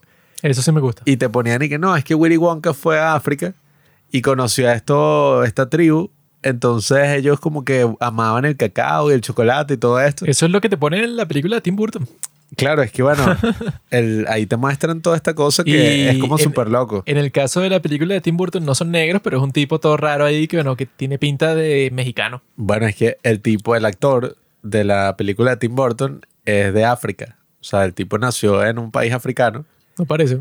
Y es como súper loco que siendo esta la película más moderna, pues, o sea, es del 2005, la de Tim Burton, adaptaron la cosa como que más show, o sea, que todo el mundo y que no, ese Roll Doll es un racista, o Más sea, controversial. eh, sí, porque, o sea, el tipo puso que los Umpalumpas eran eso, prácticamente esclavos, porque era y que, ajá, el tipo se los trajo en unas cajas por el mar, así escondidos, o sea, como que se trajo a todos los Umpalumpas escondidos. Y, nada, pues eran esto, pues, o sea, y que no, unos salvajes que ayudan aquí, yo les doy, les pago con chocolate. Entonces le mandó esto a la editora y la editora le dijo como, no, mira, o sea, cambia esta parte porque nos vamos a meter en problemas, tal. El tipo empezó a pensar y el tipo dijo, bueno, es que sí, o sea, tiene sentido. Yo quiero que los Umpalumpas sean como algo que no, no puedes conseguir en la realidad. Entonces hizo como que unos seres así que eran como blancos, o sea, como con el pelo amarillo, una cosa toda distinta. Los Umpa Lumpa vienen de Lumpalandia. No tienen que ver con el África del día de hoy. Bueno, quitó todo ese aspecto de África en la última versión, pues en la que todos conocemos. Y bueno, nadie sabe de dónde carajo salió la versión icónica, pues la de Jim Wilder, que son como unos enanos así eh, anaranjados y vestidos así de elfos. con nadie pelo tiene idea. verde y con... Sí, o sea, nadie sabe de dónde salió eso. Y lo loco es que en la de Tim Burton adaptaron fue esa otra original, pues. Salió de la creatividad, bro. Sí, bueno, es que, a ver, supuestamente la versión de Tim Burton sí es mucho más fiel al libro original, o sea, al cuento original, Fuck you, man. en muchísimos aspectos. O sea, incluso las canciones que salen de los Umpalumpas son prácticamente las mismas que salen en el cuento adaptadas por este otro Danny Elfman. Yo pues. les digo a todas las personas que se preocupen porque una película sea fiel al libro, que eres un completo estúpido e idiota. Porque yo creo que si tú vas a hacer una película, una serie, lo que sea de un libro, tú agarras las páginas del libro y haces como Shrek al principio de Shrek. Te estás leyendo el libro mientras estás en el baño haciendo número 2 y te comienzas a limpiar el trasero con ello. Eso es lo que yo creo que tienes que hacer. Porque en un libro, normalmente, si tú vas a contar una historia en un libro, bueno, estás preocupado por un formato así específico, pues, o sea, las personas van a leer, se supone que, o sea, que te sigan toda la historia, ¿no? Pero en una película tú tienes que sacar lo más importante, pues, o sea, tienes que sacar lo que funcione para ser filmado. No tienes que estar preocupado de que no, que en el libro tal cosa, y bueno, me da igual. Yo del libro saco lo que me dé la gana. Así es que funciona cuando tú compras los derechos de un libro. Tú dices, bueno, yo ya compré. Yo puedo adaptar esa historia como se me ocurra. Bueno, es que mm, supuestamente, eh, o sea, la razón por la que la otra es mucho más fiel al libro es porque tenía menos limitaciones técnicas. La película de los 70, bueno, eso de los gansos que ponen huevos de oro, en el libro, o sea, bueno, en el libro no, en el cuento, porque Son o sea, verdad, son las ardillas. Ah. O sea, en el cuento es, todo, es lo mismo, pues Sí, o son sea, que todas le estas ardillas y tal. Dan un golpe como que al cacahuate Tiene más sentido, pues. para o ver si sea, el cacahuate como que funciona. en la película es como se ingeniaron una cosa toda loca ahí y que no, unos gansos gigantes que ponen huevos de oro de chocolate Sí, esa y que parte a veces no está mal. le, no le presté mucha atención porque Sí. eran como que unos gansos animatronics todos raros que ponían en el fondo y dije, bueno, Eso lo es hicieron estúpido. como con un truco de cámara, pues, o sea, así de perspectiva y es como súper loco y pirata. Y claro, eh, Tim Burton ya cuando tenía un mayor presupuesto y menos limitaciones técnicas, pues, porque la de los 70 la hicieron con si muchísimas limitaciones. la computadora Claro, sí, o sea, el, con CGI puedes poner lo que tú quieras ahí. Claro, pero lo interesante fue que Tim Burton fue como, eh, o sea, se, se volvió loco y fue por la ruta y que no, vamos a buscar a un entrenador de ardillas. Y entonces hicieron como todo, pues el entrenamiento para que eran cinco ardillas más o menos las que hicieron todo eso Qué idiota. y las fueron recreando digitalmente, pues. Yo fuera cualquier persona así involucrado con esa película y que me ponen ese trabajo y que entrenador de ardillas, bro. Podría simplemente cambiarlo, no sé, o sea, qué fastidio meterme en ese problema de explícame cómo entrenas a una maldita ardilla, o sea, ¿quién se le ocurrió eso? O sea, yo entiendo el perro, el gato, pero o sea, ¿quién fue el idiota que traigan a las ardillas para la película y que maldita sea? Esa fue la parte cool, yo me acuerdo cuando la vi de niño porque, ajá, resulta que todos los close-ups que hicieron, todos eran, o sea, la ardilla real, pues, que la entrenaron para hacer todo lo que hace en la película. Y lo que hicieron fue con CGI como, bueno, multiplicarlas, pues, para que fueran todas las que están ahí. Como hicieron con el maldito enfermo ese un palumpa raro. Sí, que, que bueno, Yo prefiero a los umpalumpas umpalumpas. prefiero a los tipos bueno, que son simplemente raros y cantan la misma canción todo el tiempo ya.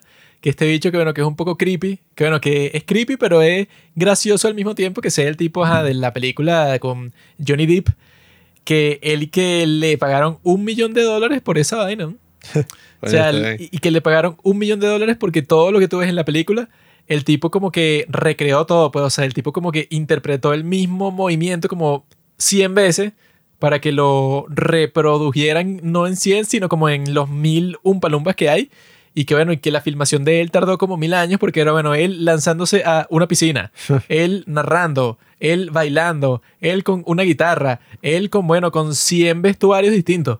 Y que se tardaron 10.000 años grabándolo a él porque, bueno, eh, lo que requería la película es que el tipo saliera, bueno, todas las variaciones posibles de una persona, todas las vestimentas, todo el mundo. sí, es que, bueno, yo sí admiro mucho todo el, el, el despliego técnico que tiene la nueva versión, porque, bueno, yo sí creo que en ese sentido es muy superior. O sea, la película de Gene Wilder, para mí, Jódete. es mejor. O sea, yo creo que yo prefiero la de Gene Wilder porque yo creo que es como más la esencia. O sea, la- las canciones, todo, para mí es como la esencia de lo que es Willy Wonka. Pero esta otra, yo creo que es una versión muchísimo más estilizada y como es Tim Burton, el tipo le metió todo su estilo y su humor y, y todas estas Wonka cosas. Dijo, gócenlo. Yo gocé a la película, o sea, a mí me encantó cuando la vi de niño y volviéndola a ver ahora, eh, o sea, sí, o sea, todavía me gustó, pues, o sea, claro, viendo este otro Willy Wonka es un poco extraño, o sea, ya, ya profundiz- eh, profundizaremos un poco más ahí, Pero yo sí admiro mucho que eso, pues, o sea, en este caso, Tim Burton siempre eso, se esfuerza muchísimo. Las otras películas que él fue sacando, bueno, o sea, no fueron tan buenas. Yo no he visto lo último que él hizo, que fue esa de miércoles. Mi bro, te explico. Pero esa, de coño, la de Willy Wonka, o sea, Tim fue Burton, del 2005 y los efectos se mantienen perfectamente. Tim Burton es como mi novia supermodelo. Una tipa que es pura estética, pura pinta. O sea, ella en su cerebro no tiene nada. O sea, Mm. detrás de esa belleza, pues, que ostenta, es una estúpida. No, vale, si tiene. Y lo mismo pasa con, con Timmy. Timmy en sus películas es como que, ah, sí, muy loco, ¿no? Muy, uy, muy espeluznante tu película. Pero en realidad detrás de eso no hay nada, sino que simplemente Tim Burton es como que, oh, No, vale, el cadáver de la loco. novia, como que todo es como, oh, sí. El gran pez es burda buena. No, bro, eh, yo creo que tú no conoces muy bien a Tim Burton. Un Bueno, tipo que... que, el tipo sale, el Lumpa Lumpa ese también es el del gran pez y tal, que es como el del circo. Ese tipo... Ah, no, mentira. Es sí, ese. sí, sí, sí, sí, sí. No, bueno, el de circo no es, pero ese tipo ha salido, creo que sí, en todas las películas Sí, de el Tim del circo Burton. es Danny DeVito, pero... porque Tim Burton le da lástima, porque ese tipo es que si un enano todo feo, y entonces él dice, bueno, te voy a meter en mis películas porque ¿qué más vas a hacer tú, enano todo feo? El actor Te pago fetiche. un millón de dólares para salir en tu mierda de película de Willy Wonka, ese tu remake de mierda, y no, es una adaptación del libro, es un remake, bro. No, no, no te halagues a ti mismo. Porque haces todo lo que hace la primera película con más dinero y peor. Nah. Entonces tampoco es que, ajá, que tú hiciste una gran cosa. Bueno, una, una última cosa para ya dejar de lado Roll Doll es que... Vuelve a decir, gay. Vuelve a... Te encanta. Roald Dahl. Nombre más mierda de la historia, que es que, No, vale. que eso de Roald. O sea, ¿quién llama a su hijo Roald? Nombre mucho más distinguido que Juan. Nalt. Ronald. Ronald McDonald. Ese es un nombre normal. Hola, soy Ronald. Si yo conozco un tipo que me dice, hola, soy Roald, yo digo, bueno, aprende a pronunciar tu propio nombre, maricón. El gran escritor Roald, resulta que eso, pues, se metió en una gran controversia en el 2023, porque fue así, como a principios de 2023, por ahí, porque resulta que estaban sacando una nueva edición de sus libros y la fundación, pues, o sea, junto con la editorial que le estaba sacando, que el tipo tiene como esta frase donde dice, no, yo peleé con los editores y tal para que mi visión se mantuviera hasta la última coma. O sea, él le sugerían cambios y él los consideraba y bueno, mira cómo era el primer borrador de, de Charlie, de Willy Wonka, pues, o sea, Charlie la fábrica de chocolate. Pero el tipo, nada, pues, o sea, él falleció en 1990 No. la cultura de la cancelación llegó hasta él porque, bueno, habían unas cosas y que no, que él era como antisemita y unas cosas ahí. Nada de eso me importa, voy a dejar eso de lado. En esos tiempos todos éramos antisemitas. Voy a dejar todo eso de lado. Eso es como que digan, no, que eres misógino. En el pasado, Sí. esa era la regla. Bueno, en 1990. En el pasado, esa era la regla. Pero eso, eso no es lo importante. Lo importante fue que... Con el pasado me refiero al 2020 por ahí. Y 2023. Ya he crecido. Los tipos hicieron esta nueva edición del libro y se les ocurrió la maravillosa idea de contratar a un especialista en lenguaje inclusivo. Entonces empezaron a hacer cambios de todos, de todos los libros, en todos los aspectos. Y que no, bueno, son cambios ligeros, pues, o sea, cambios muy sencillos de ciertas palabras. Pero aquí tengo, por ejemplo, en el caso de Willy Wonka, Augustus Gloop, que es el personaje este, ajá, o sea, el primer niño, el gordito alemán que se pone a tomar agua de la fuente de chocolate y se lo traga el tubo ese. El nazi. El tipo y que, ajá, ahora no es descrito como gordo, sino enorme. Ah, no me jodas, bro. Entonces que si, por ejemplo, mira, cientos de cambios fueron hechos al texto original. Cientos. Y algunos pasajes que, o sea, algunas oraciones y algunos textos que no estaban escritos por Dal fueron añadidos.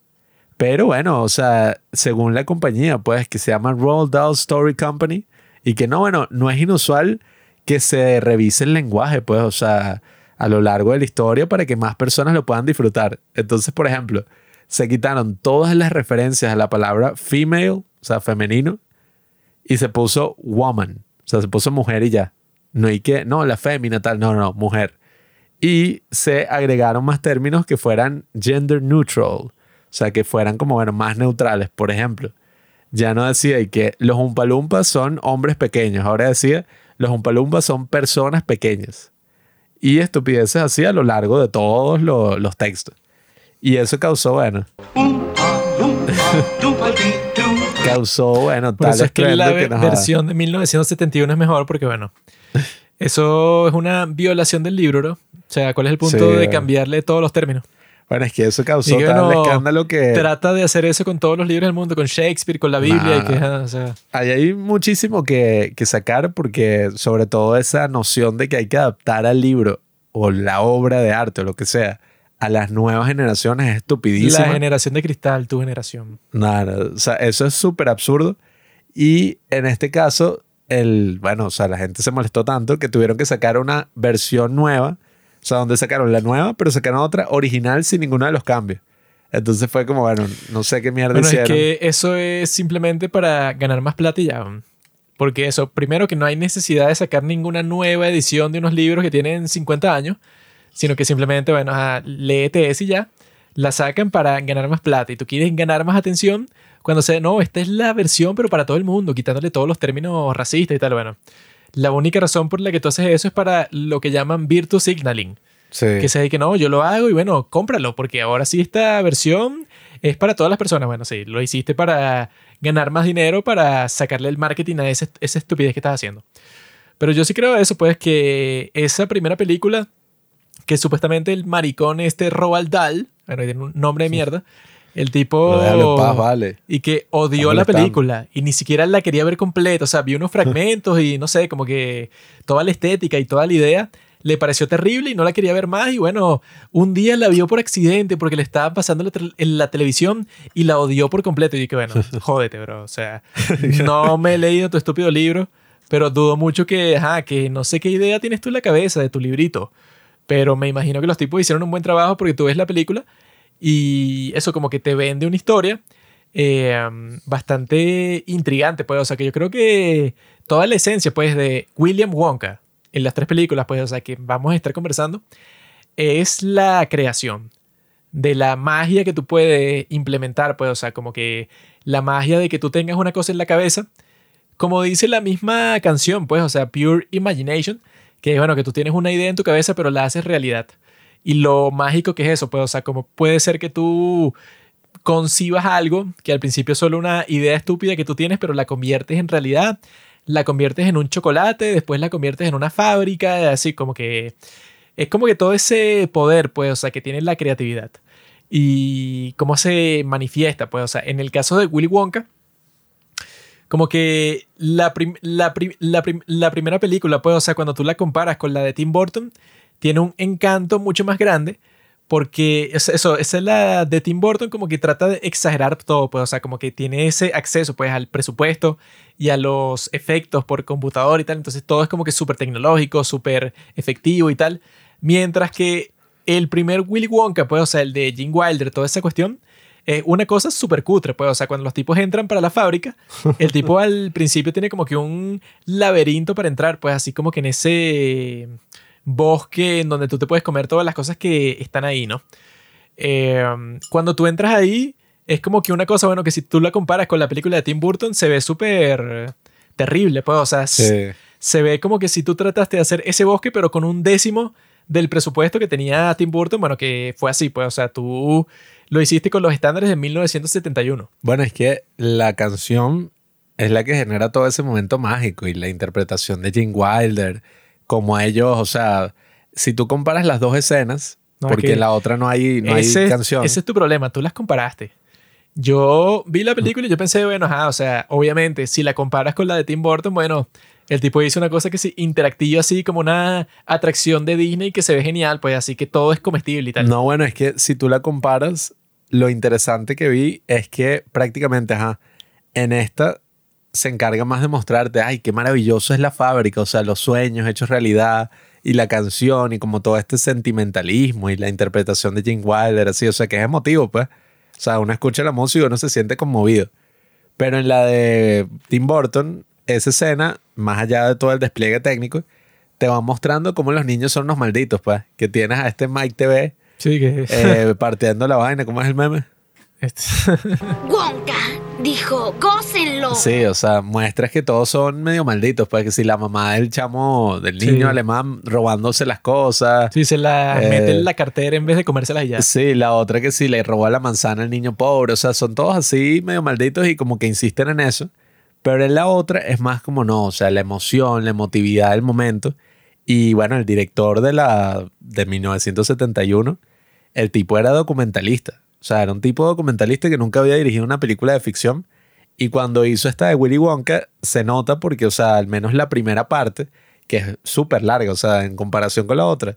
Bueno, no sé muy bien cómo es la, o sea, el, tiempo en la otra, en la de Tim Burton, pero en esta yo sí me di cuenta que la película ya llevaba como, no sé, como casi la mitad y todavía no había la entrado a la fábrica. primera creo que conocen a Willy Wonka como por el minuto 45. Sí, yo coño. Mientras que la de Tim Burton es como a la media hora y que bueno, ya entraron para la fábrica. Sí, o sea, la primera parte de la original sí tiene más ese estilo documental así, donde es y que, ah, bueno, unos segmentos donde hay estas entrevistas de Ahora que los eso niños, fue la cosa. lo que más me gustó a mí, pues, o sea, de la película original de William Wonka, que en la segunda, ¿verdad? En la de Tim Burton, es más de que no, bueno, ¿cuál es como que el impacto, pues, o sea, de la cuestión esa del Golden Ticket?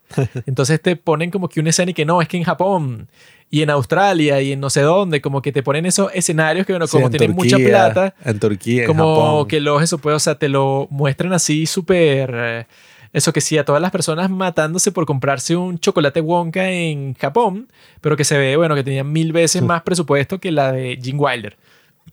Mientras tanto, que la de Gene Wilder usa una cosa que, bueno, que pocas personas tienen, que se llama el ingenio. Que es así, que, bueno, ¿cómo comunicas tú que toda esta cuestión del Golden Ticket, bueno, es un fenómeno mundial?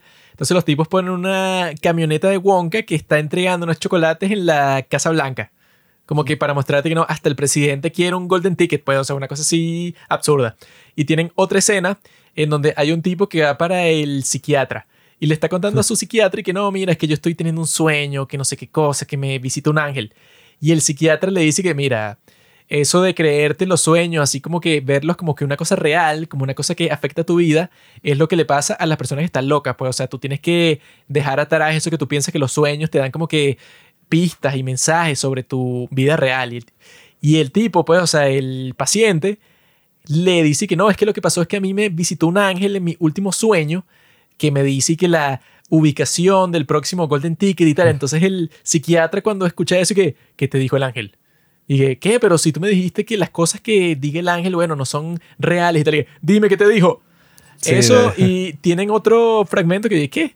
Y que no, bueno, que hay una tipa, o sea, pero son cosas random, pues, o sea, son como que está la historia y de repente te ponen un fragmento random que no tiene nada que ver, pues, o sea, son unos personajes que tú no conoces ni nada.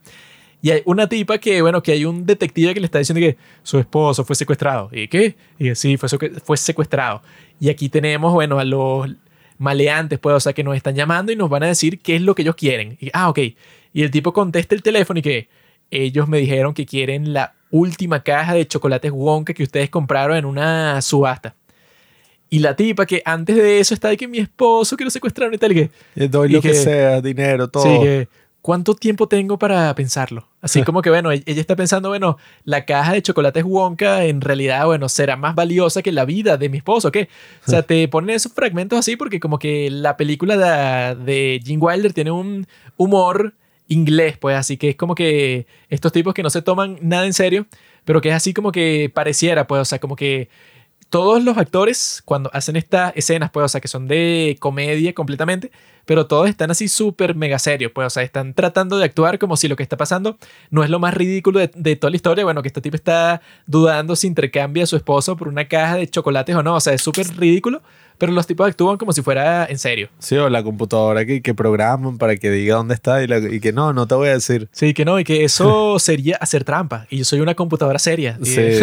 no, y que a mí la, bueno, la parte que me dio más risa, bueno, que es como que el, el chiste más estúpido, pero es que, bueno, están entrevistando a la familia de Augusto Club y le ponen el micrófono al papá como que para que diga algo y el tipo muerde el micrófono y se lo traga. Y que, bueno, esto es el humor más estúpido del mundo. Sí. Y ese es el humor que me gusta a mí, pues, que el, el que es así como que, bueno, los tipos te muestran un escenario, pero súper triple estúpido.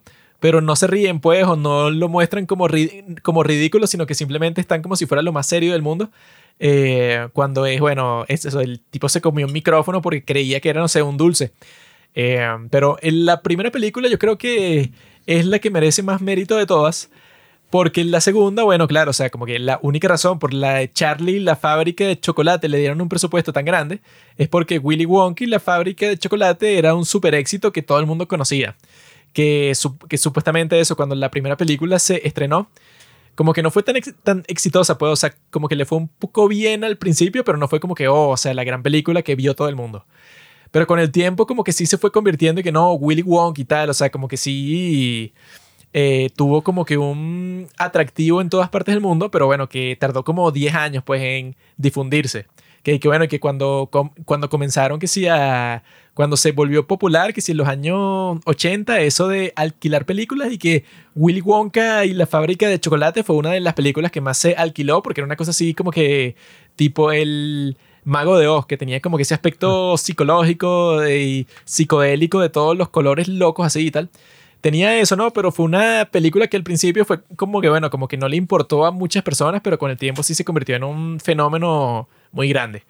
Pero sí es cool, bueno, que en esa película como que preservan, bueno, cuál es el núcleo, pues, o sea, cuál es la esencia de, la historia. Y la es- esencia de la historia, cuando ves esa primera película, pareciera ser eso, pues, o sea, que este tipo, bueno, eh, como es una historia para niños, la idea es que tú te des cuenta que, bueno, estos malditos niños son como que unas ratas, pues, o sea, son así de la forma que son, pero es porque los papás, bueno, en el caso, yo, o sea, que yo creo que es el caso, bueno, más evidente de todos los que, los que te muestran, es el de Veruca Salt, que es el de la niña, bueno, que su papá es dueño como que de una fábrica, pero es súper triple mi- millonario. Y el tipo, bueno, y que le puso a todas las empleadas de su empresa, bueno, que paren lo que estén haciendo y que se concentren en abrir chocolates Wonka todo el día para que le, para que le consigan su golden ticket, porque la niña, bueno, te exige cada cinco segundos, te exige algo nuevo. Y que, bueno, como que lo que te comunican, bueno, es que no es culpa de ella, es que sus padres son estúpidos y simplemente están concentrados en darle todo lo que ella quiera en cualquier momento y ya. Claro, porque se supone que cada niño representa un vicio y en las canciones te lo cuentan así. Bueno, en la original es muchísimo más claro porque en la original son súper explícitos y, es rarísimo, pues. O sea, como que empiezan a cantar y visualizan las películas, pero de la manera más setentosa posible. O sea, unos efectos así de texto y unas cosas todas locas ahí que empiezan a salir y que no, y que y los umpalumpas te explican todo, pues. Y que no, de quién es la culpa y que de la madre y el padre, o sea, te van saliendo todo. Sí, o sea, así como que siendo una historia para niños, el mensaje de que, bueno, se supone que tú, bueno, como niño, estás aprendiendo cómo funciona el mundo.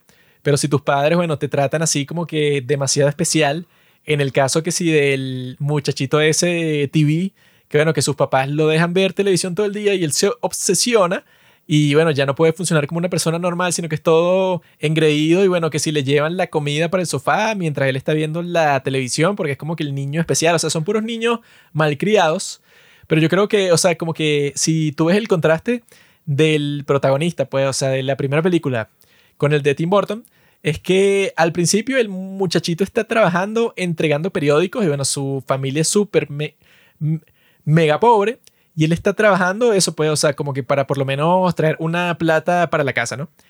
Y luego, cuando están en la fábrica y tal, bueno, eso pues, o sea, que las reglas de, de Wonker y bueno, que no toquen nada de las cuestiones que vean en, en la fábrica, que bueno, que sigan las reglas, bueno, que si los hace firmar un contrato al principio y todo. Mientras tanto, bueno, ese Charlie y su abuelo, en la primera película, bueno, los tipos sin el permiso de Wonka se toman así como que un líquido que los hace volar, que es lo que va a pasar todo el tiempo luego la de Timothy Chalamet, la de Wonka. Se toman el químico, sí, porque es como que, bueno, les da curiosidad, pues así como que un líquido que, que no, que te, que te hace que tu cuerpo sea como que una burbuja de estas, pues de jabón, que son las que llenan el cuarto en, en donde están, y entonces tú vas a flotar por los aires y tal. Los tipos como que desobedecen técnicamente a Wonka ahí, pero al final todo es como que una prueba moral para ver si ellos, bueno, son distintos a los otros niños, que bueno, que son súper malcriados y tal.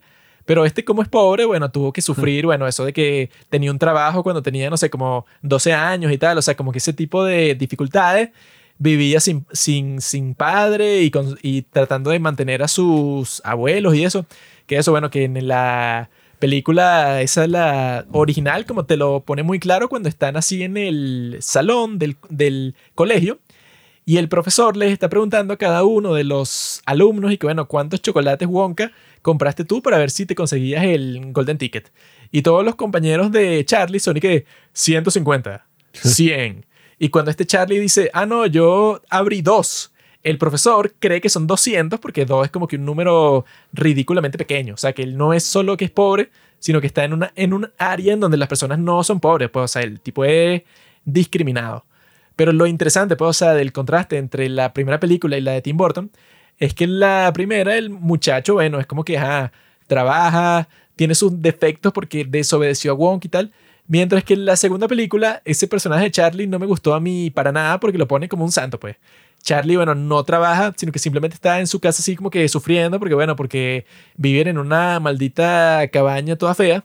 Eh, que eso, bueno, o sea que también hay un contraste de que en la primera película todo siempre está soleado todo el tiempo, mientras que en la segunda la estética es así que todo está blanco, nevado, o sea que es más triste, pues, o sea, en la primera es más como que ese estilo de los 70 de Technicolor y tal, mientras la de Tim Burton es más gris, pues, o sea, te está contando una historia que es como que más oscura. Claro, tiene todo ese estilo de Tim Burton que es mucho más, o sea, no sé si la palabra es estético, pero, o sea, lo que hace es que como todas sus otras películas, muestra con todos los elementos una broma así propia de Tim Burton, pues, o sea, que si la de Sweeney Todd, o todas estas que son unos colores así grises y tal, y bueno, está que si la casa toda torcida, que bueno, en el libro, si está el papá, pues el papá y la mamá, y están pelando igualito. es más aburrido, es mejor que no esté el padre. Bueno, que en esa otra sí ve de risa, pues, porque o sea, está la mamá que trabaja en una lavandería y para mantener no solamente a los papás de ellos, sino a los papás de su esposo muerto.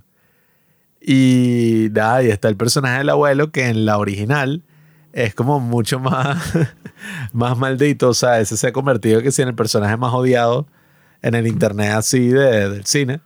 Ese y Jenny de Forrest Gump, porque la gente está ahí que este pedazo de mierda. O sea, el bicho lleva 20 años en cama y cuando tiene la oportunidad de ir a la fábrica, se para así, empieza a bailar y a cantar. Y uh, cuando los tipos están comiendo sopa de repollo y que sí un pan. O sea, un pan y que, wow, qué locura. O sea, el tipo Eso es lo bueno de la primera película. Cuando Charlie llega para la casa, trae una hogaza de pan y todos dicen y que, wow, Charlie, gracias. Mientras que en la segunda película es que, oh, no sé, eh, yo quiero un chocolate para mi cumpleaños. Pero es un personaje así que es como, bueno, es un niñito ahí que un bueno, niño, Juan, que es un niño. Depende de que su papá, bueno, si lo despidieron, se jodió y sigue comiendo la sopa de repollo esa de mierda. O sea, es más interesante la primera película porque, bueno, está jodido, toda la familia está jodida, él por lo menos trabaja y cuando van para la fábrica, bueno, ajá, desobedecen a Wonka. Pero en la segunda película es que no, bueno, este niño es un santo, o sea, él está en su, en su casa toda fea, nunca se queja, comparte el chocolate con los abuelos, con todo, y cuando va para la fábrica, bueno, mientras todos los niños son unos loquitos, pues unos malcriados ahí, él nunca dice nada, pues un niño santo que no rompe un plato. Es como que muy exagerado, pues, o sea, hicieron menos interesante el personaje de Charlie. Incluso cuando se llama Charlie, la fábrica de chocolate, bueno, el Charlie de Willy Wonka y la fábrica de chocolate, que es la primera, me parece más interesante como personaje que, bueno, que por lo menos en, al final de la primera película eh, que es raro porque este Wonka se pone que, bueno, ah, bueno, chao. y Charlie y el abuelo están y que, y bueno, a, mí me dijeron que a mí me iban a dar una dotación de chocolate toda mi vida. Y este Willy, que no, bueno, ajá, ese, pero tú no leíste el contrato. El contrato lo que decía es que si tú desobedecías, perdías el chance de todo el chocolate que tú quisieras por toda tu vida. Y los tipos le decían, ah, pero ¿qué? Y que no, sí, ustedes se tomaron el, el líquido ese que te hacía flotar cuando yo le dije exactamente que no lo hicieran, me desobedecieron. Y el abuelo se molesta mucho que este maldito que nos trajo para acá y ahora, bueno, nos quiere estafar porque se supone, bueno, la razón principal por la que estamos aquí es para que, para ganar el, gran premio al final. Y mientras todos los demás ya no están, eso puede, o sea, una se cayó por el hueco de la basura, otro lo succionó el tubo de chocolate o sea, todos esos se desaparecieron solo quedamos nosotros, tendría sentido que nos dé el premio. Y Willy Wonka está que no, jódete, ustedes rompieron las reglas. Y el abuelo está que no, eh, vamos a hacer lo que nos dijo Slogworth. que es el tipo que nos dijo, bueno, si tú nos das el caramelo ese que supuestamente el sabor le dura para siempre, entonces bueno, yo te voy a dar mucho dinero y tal. Y Charlie, como es un buen chico de buen corazón, agarra el caramelito ese que tenían y se lo devuelve a Willy Wonka y ahí Willy Wonka le dice, ganaste, esto era exactamente lo que yo quería y tal. Eh, Porque todo era una trampa donde el tipo era parte del equipo de Wonka.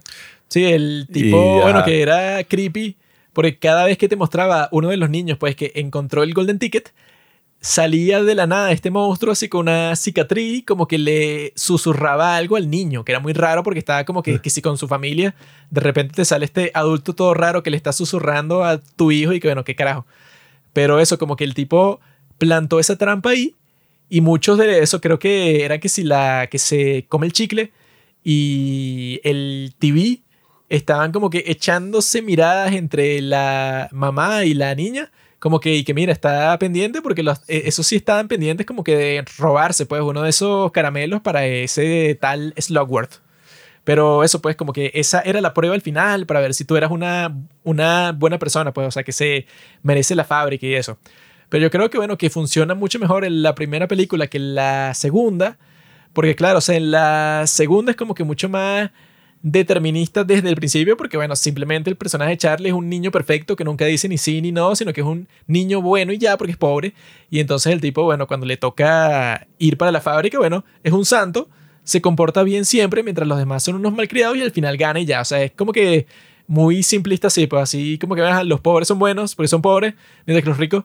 En cambio, en la primera película, en la original, y que bueno, él se comportó bien, también se comportó mal, pero por lo menos, bueno, no trató de robar, pues, o sea, no iba a vender los secretos de Wonka, que esa era la razón principal porque la fábrica estaba cerrada porque se le infiltraban, pues, los los espías. Bueno, que hoy exactamente fui a comprar unas cosas en el supermercado y al lado de la caja tenían esos caramelos que, que nunca se terminan y que uno goop stoppers, o sea, porque sabes que los nerds, ¿sabes? Ese tipo de caramelo.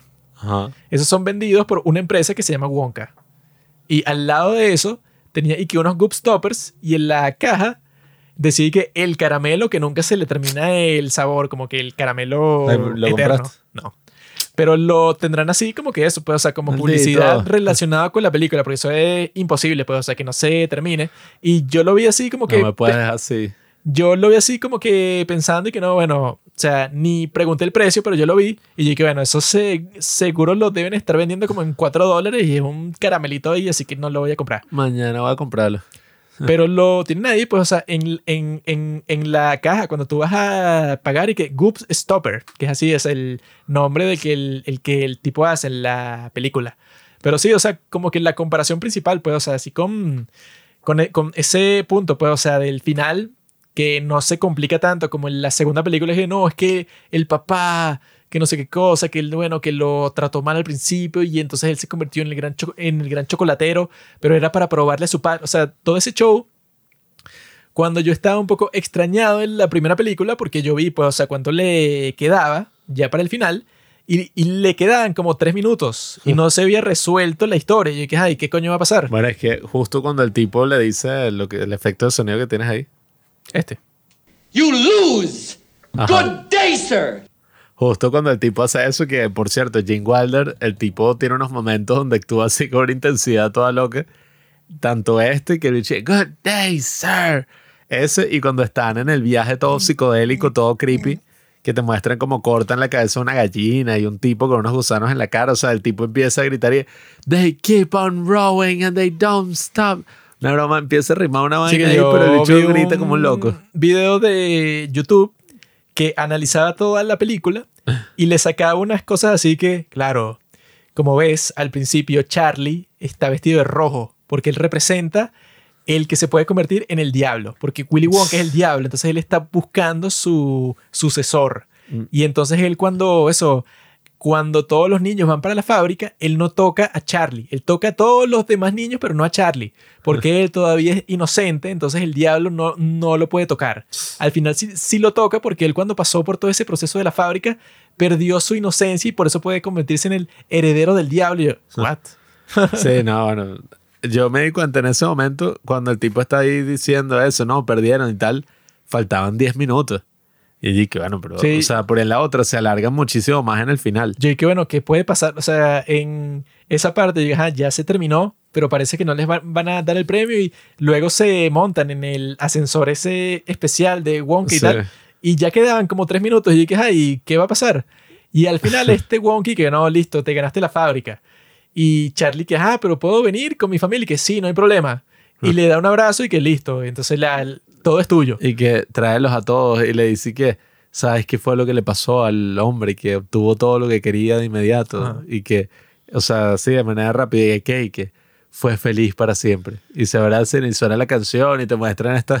Sí, es que coño, eso- esta borda pirata del el ascensor, así cuando tú lo ves, coño, medio pirata la cosa. Eso lo dicen que si en los últimos 30 segundos de la película yo dije, ah, ok, ajá, ya es el final.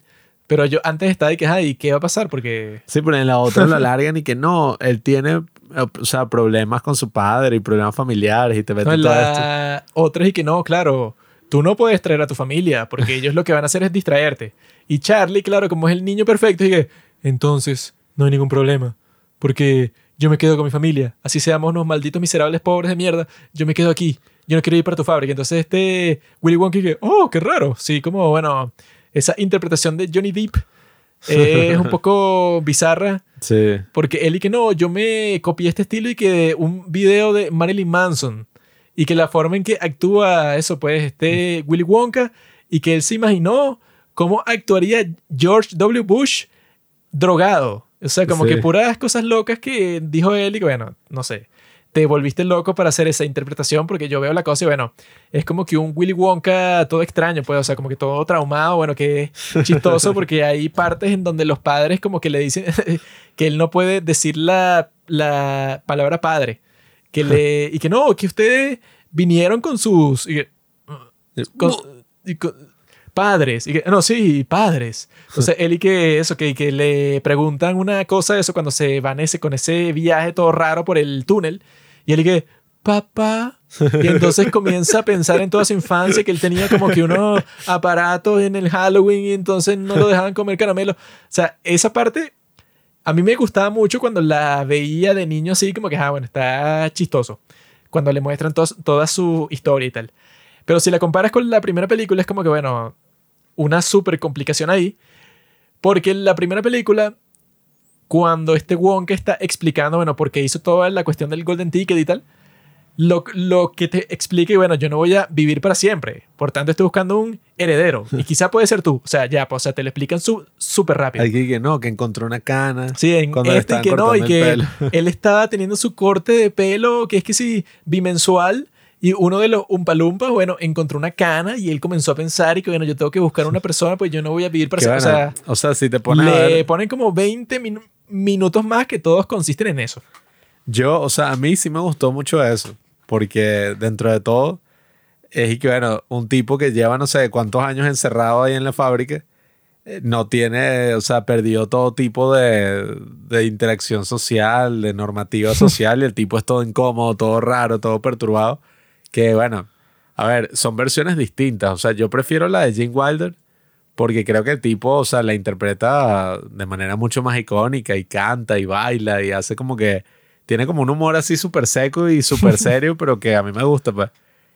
Y bueno, este otro es una propuesta completamente distinta que, bueno, creo que mucha gente en el internet, yo vi, a algunas personas no les gustó y que no, este tipo sí es fastidioso, este Johnny Depp que siempre se disfraza y hace unas mierdas ahí. Pero, o sea, yo cuando la vi de niño y me encantó. Ya que Sparrow. Y viéndola ahorita, o sea, si bien no me entusiasma tanto como en ese momento, o sea, todavía me gusta. Pues, o sea, a mí me gustó mucho toda la propuesta estética y tal.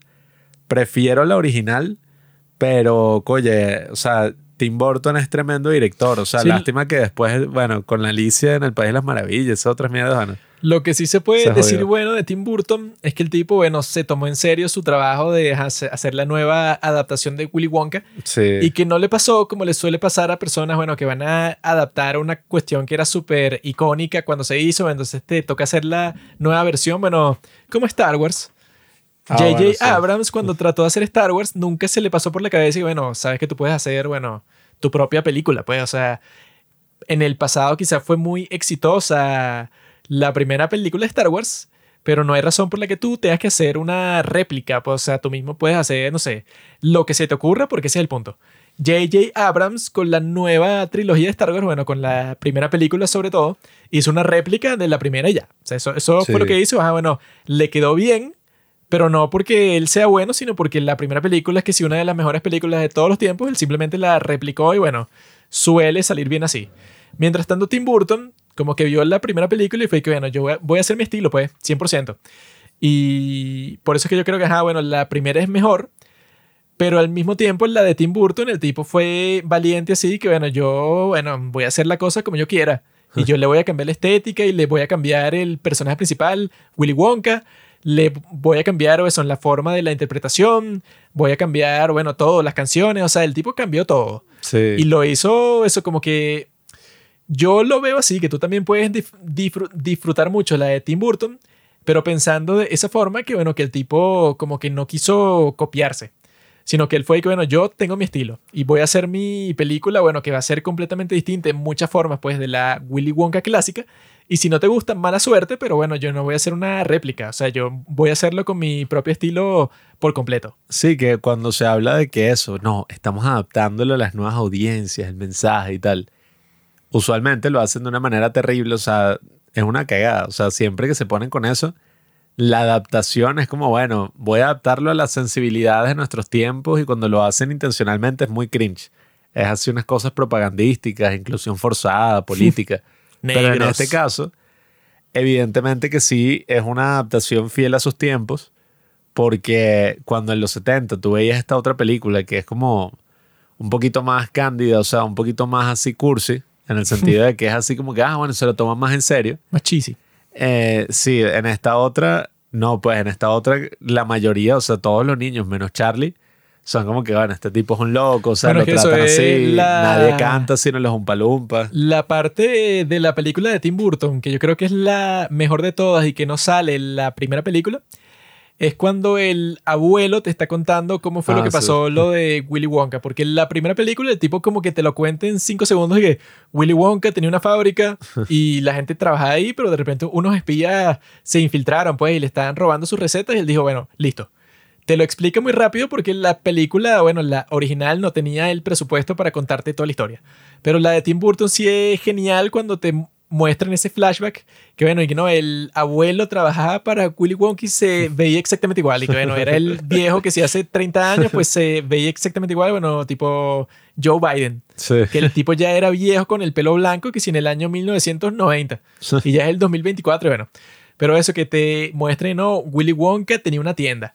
Y el tipo, bueno, como que tenía como que las, las mejores fórmulas que, bueno, que el abuelo se acerca a Willy Wonka y que no, mire que nos falta chocolate. Y él dice, ah, bueno.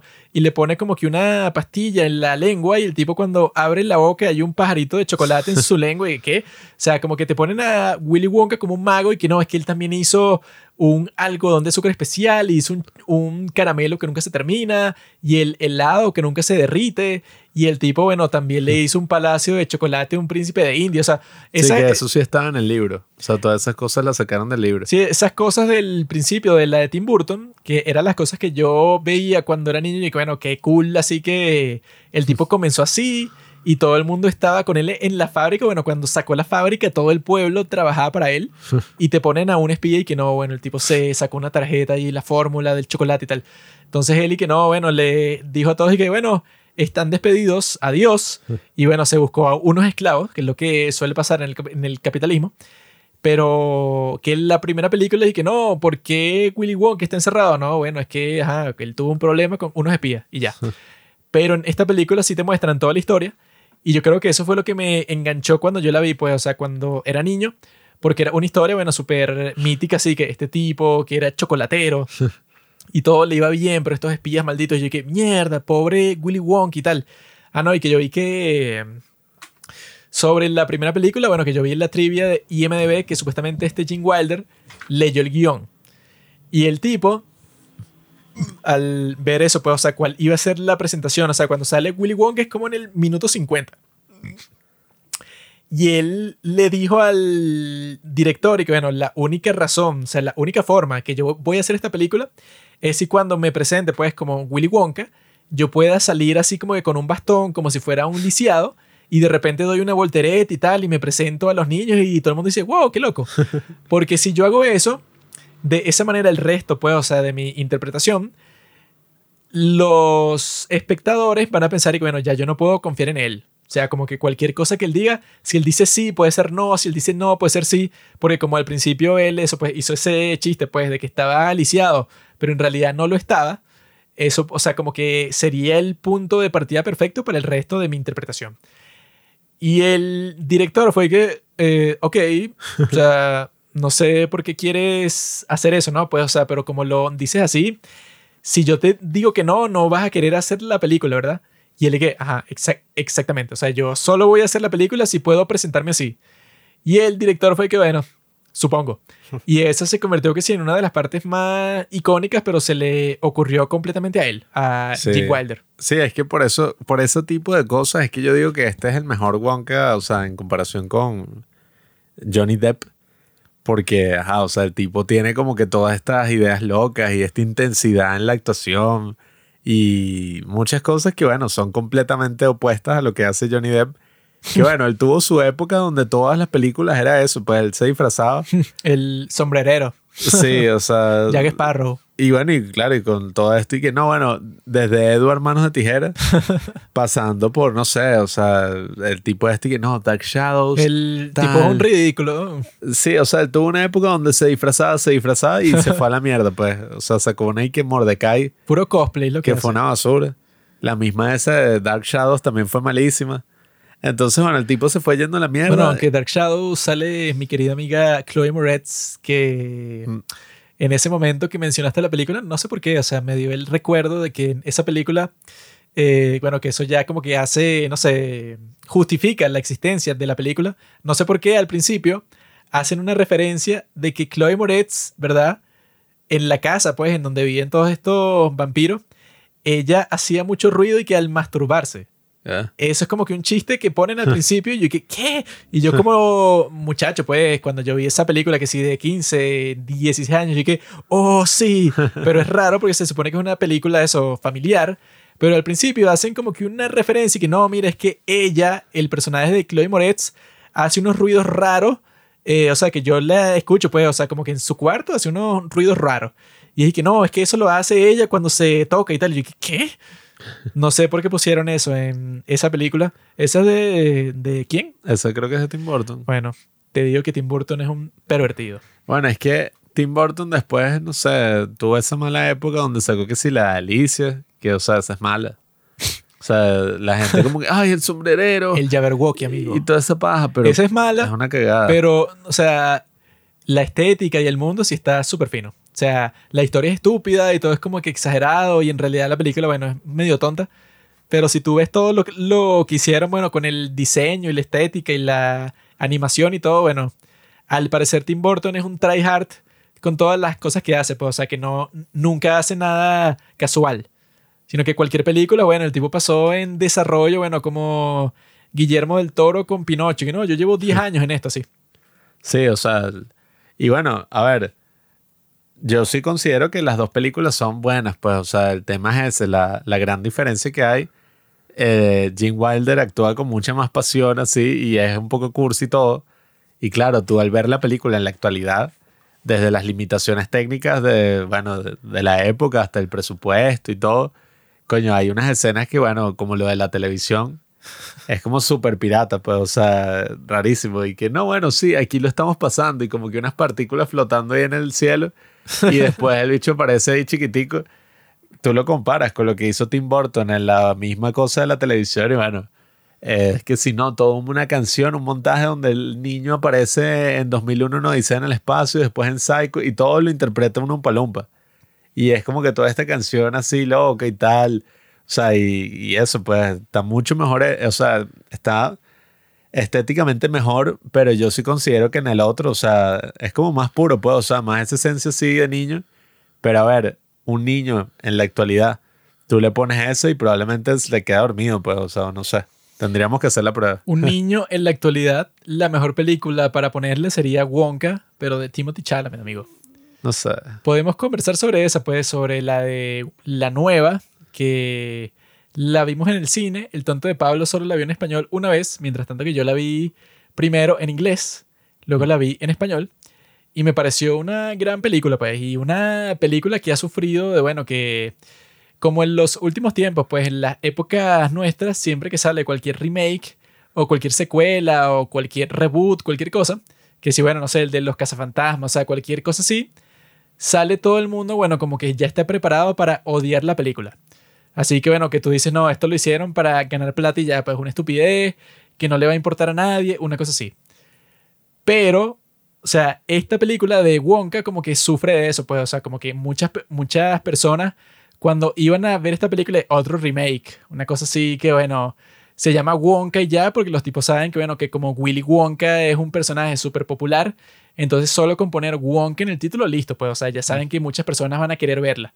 Y le ponen a Timothy Chalamet, que es súper conocido, o sea, como que había mucho cinismo al principio con esta película, y yo mismo, pues, y todos los grandes críticos de cine del mundo como yo, pensaron al principio, no, bueno, yo voy a odiar esta película, pues, y yo cuando la, la fui a ver, yo estaba de que, ah. y bueno, Wonka, no sé, o sea, es lo que están pasando en el cine, cualquier Sí. cosa. Sí, porque además todo el mundo estaba diciendo, no, la esencia del personaje de Willy Wonka es el misterio. Sí. Y que nos quieran contar la historia es un insulto, o sea, que Bueno, nos que eso contar fue la lo que yo detrás. encontré, bueno, en un par de reseñas ahí que vi, que dije, nadie pidió esta película. Por eso, así como que una actitud súper Sí, cínica, así que, bueno, ¿qué te crees tú, bro? O sea, como que nadie pidió, o sea, ¿quién pidió, no sé, Star Wars? ¿Quién estaba pidiendo esa película? Eso Todos no, los nerds vírgenes. eso no tiene que ver con el público, o sea, las personas hacen películas y ya, nadie pidió, bueno, o sea, como que muchas personas al hablar de esta película, nadie quería saber el trasfondo porque es mejor que se quede misterioso y que eso no tiene ningún sentido, bro, porque si tú quieres ver la película de Gene Wilder y el personaje sigue siendo misterioso, no hay ninguna razón para que tú veas esa película o la de Tim Burton o lo que sea y estés pensando que eh, la versión joven de ese personaje de Willy Wonka era Timothy Chalamet cuando el viejo y que eso es otra película totalmente distinta, bro. O sea, Sí. no hay razón para que tú estés pensando que, ah, entonces Gene Wilder cuando era joven era Timothy Chalamet que viajó a esta ciudad y entonces firmó un contrato que lo esclavizaba. Sí, no, o sea, yo son creo que- películas distintas y ya, weón. Fue un error decir que la precuela de Charlie la fábrica de chocolate, o sea, Willy Wonka, Sí, o sea, es simplemente otra película sí, con Wonka joven, que bueno, ajá, como que tiene referencias a la película original y tal, pero obviamente no es el mismo personaje, bueno, que yo vi personas y que, no, pero ¿cómo tiene sentido que Wonka de joven sea un tipo así como que súper alegre, súper chévere y tal? Mientras que Wonka viejo como que, bueno, se mete con los niños y es como que todo eh, sarcástico y tal. No entiendo cómo puede pasar eso. Y que, bueno, bro, o sea, compárate, no sé, a ti con no sé cuántos años tiene Timothy Chalamet, 23 años. Compárate tú a los 23 con tú a los 40. O sea, Timothy Chalamet es un viejo. obviamente que la personalidad que tú vas a tener de joven no va a ser la Chalamet tiene 28. Ah, bueno. Pero eso, pues, o sea, este tipo, pues, o sea, el personaje así de joven, pues, o sea, de Wonka así que, ajá, lo ponen como el jovencito.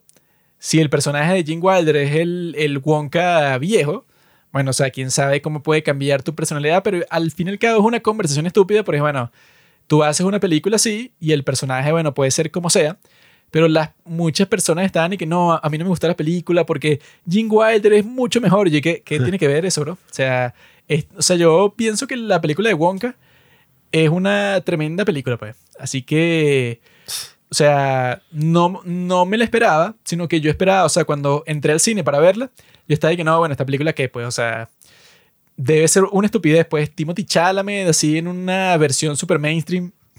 eh, le habrá metido toda la plata del mundo, pero en realidad parece ser una película que simplemente, bueno, pone el título de Wonka porque sabe que muchas personas la van a ir a ver por eso y ya, pues, o sea, no debe ser muy creativa, muy interesante, nada.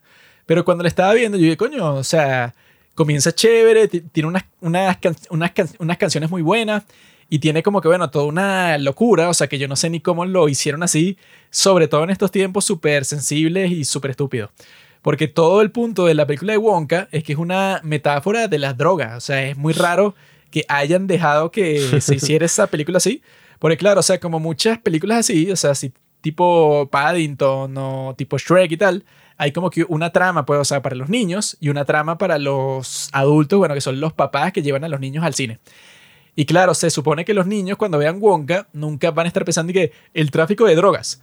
Pero yo, que soy un adulto, yo estaba pensando que no, claro, ajá, todo obviamente tiene que ver con las drogas porque, bueno, es un cartel de los chocolateros y Wonka tiene como que mucho mejor chocolate y, bueno, que hay toda un- una canción de si te comes este chocolate te va a dar el valor para, bueno, para conseguir mujeres o que, bueno, que en tu vida diaria va- vas a estar muy feliz todo el tiempo, así, pero como si fuera, bueno, el tipo está vendiendo que si metanfetamina, o sea, como que una cosa así que te va a hacer sentir mejor y hay muchos adictos al chocolate, bueno, como el jefe del- de la policía y el cura, pues, o sea, de la iglesia y tal. Claro, es que tú puedes reemplazar esto con droga y es que sí, Breaking Bad, o sea, una vaina. Sí, o sea, juegan muy bien con ese concepto. y yo cuando lo estaba viendo, yo dije, bueno, estos tipos así como que tienen bolas para sacar una película así super mainstream y que, bueno, no es una metáfora, una metáfora sutil, pero en ningún sentido, pues, o sea, es una metáfora súper obvia que, bueno, este tipo, es como que él está luchando como narcotraficante novato está luchando contra los narcotraficantes, bueno, que tienen el monopolio de las drogas. Así que, eh, como en la serie, pues, o sea, de narcotraficantes, que tú luchas por el territorio que no, yo solo puedo vender aquí, tú no. Y bueno, que sobornas al jefe de la policía con chocolate. O sea, todo eso cuando yo lo estaba viendo, yo dije, coño, estos tipos, bueno, se ingeniaron una historia que no tiene absolu- absolutamente nada que ver ni con la primera de Willy Wonka, ni con la segunda. O sea, esto es una cosa que no, ajá, es completamente independiente.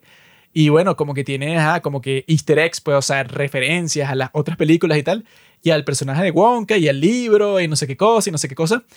Pero esta película, eso, independiente, es genial, pues, o sea, tú le puedes mostrar esa película a una persona que no vio las otras dos y en realidad no importa porque eso no tienes que saber nada. Y como que a mí me parece que la, que la historia, o sea, el trasfondo que le dieron al, al personaje de Wonka en este está mucho mejor hecho. Toda esa cosa y que no, que su mamá, ellos vivían en un río, no sé dónde, pues, o sea, así como que uno indígena, vivían en un río y la mamá, no, como que solo podía hacer una barra de chocolate en todo el año con los granos de café, eh, de cacao, una cosa así, bueno, como que no tiene mucho sentido, pero yo creo que le hicieron mucho mejor aquí, o sea, más conmovedora, una historia más profunda, que tú cuando la ves tú dices, coño, pobre Willy Wonka y tal. Que la de Tim Burton, que es que no, que el papá, que es dentista, que no lo dejó comer caramelos, pero es así como que muy formulaica. Mientras que esta de Wonka es, bueno, como que más conmovedora así, bueno, que ella le dejó el chocolate y se murió y supuestamente, bueno, el secreto del chocolate, él siempre lo está buscando y esa es su motivación principal. Y al mismo tiempo él piensa que, bueno, si él logra mostrarle su chocolate al mundo, su mamá va a aparecer de alguna forma, a pesar de que esté muerta. O sea, es como que una... Tiene un encanto, pues, o sea, ese tipo de trasfondo. Y que como que te lo cuentan súper rápido y tal. Luego se convierte en una parte muy importante de la película y eso. Pero a mí sí me encantó esta película, pero yo creo que, bueno, que los tipos, bueno, como dije, pues, o sea, en, en el caso de la de Tim Burton, el tipo tuvo eso, pues el valor de decir, bueno, yo voy a hacer mi propia versión y si no te gusta, jódete. Pero yo creo que el valor que tuvo el tipo, pues, o sea, el director de, Pa- de Paddington que hizo esta de Wonka, me parece que multiplicó muchas veces lo que logró, pues, este Tim Burton.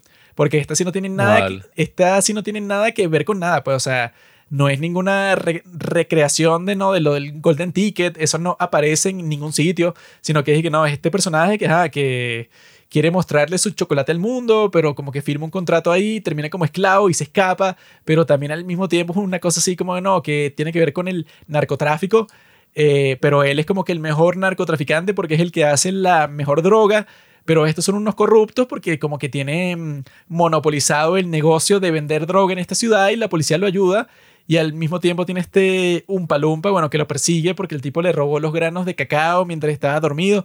Yo creo que esta, o sea, en ese caso, pues en el caso de que existe eso, pues como que una propiedad intelectual y te la dan a ti y tú dices que, bueno, yo voy a hacer con esto lo que me dé la gana. Si a ti no te gusta, jódete.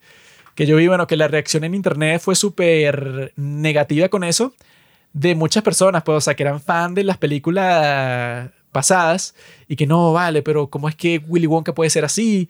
Y esto es completamente distinto que esto y completamente distinto que el libro, o sea, como que puras quejas así.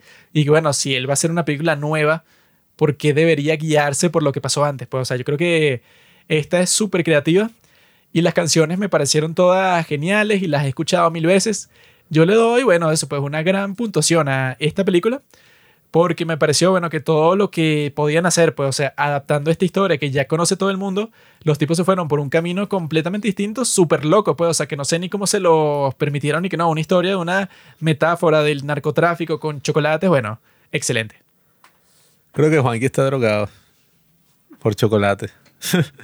Porque en mi experiencia, la película sí, o sea, yo sí noté raramente que sí estaba dirigida por el de Paddington. Pues yo dije, no dije eso, pero dije, oye, es parecida a Paddington. Pero la película en sí es como musical eh, sobre el personaje de Willy Wonka, ¿no? La película ni siquiera decían que era un musical en los trailers, pues, o sea, la gente se enteró cuando la fue a ver. Y el hecho de que la hayan puesto como una precuela, yo creo que la gente sí le molesta porque, bueno, la gente está harta de precuelas, secuelas, reboots, o sea, de que se siente esa falta de originalidad, o sea, como que, bueno, traen cualquier película que fue medianamente exitosa y dicen, bueno, ahora, eh, como en el caso del Rey León, o sea, que la están, no solamente hicieron un remake de mierda, sino que supuestamente contrataron a Barry Jenkins, director de Moonlight, para que hiciera una película sobre la historia de Mufasa, o sea, una precuela. Y tú dices, coño, qué mierda, o sea, como que no tienen ideas originales. Y entonces yo entiendo un poco esa molestia, o sea, que la compartía yo también.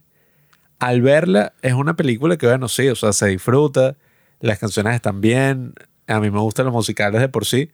Y sí, o sea, la estética, toda la cosa, o sea, está muy bien, en verdad.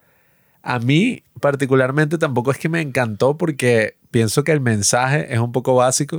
O sea, el mensaje final es y que, bueno, o sea, y que no, lo importante no es el chocolate, sino las personas con las que lo compartes. Y que, bueno, ok.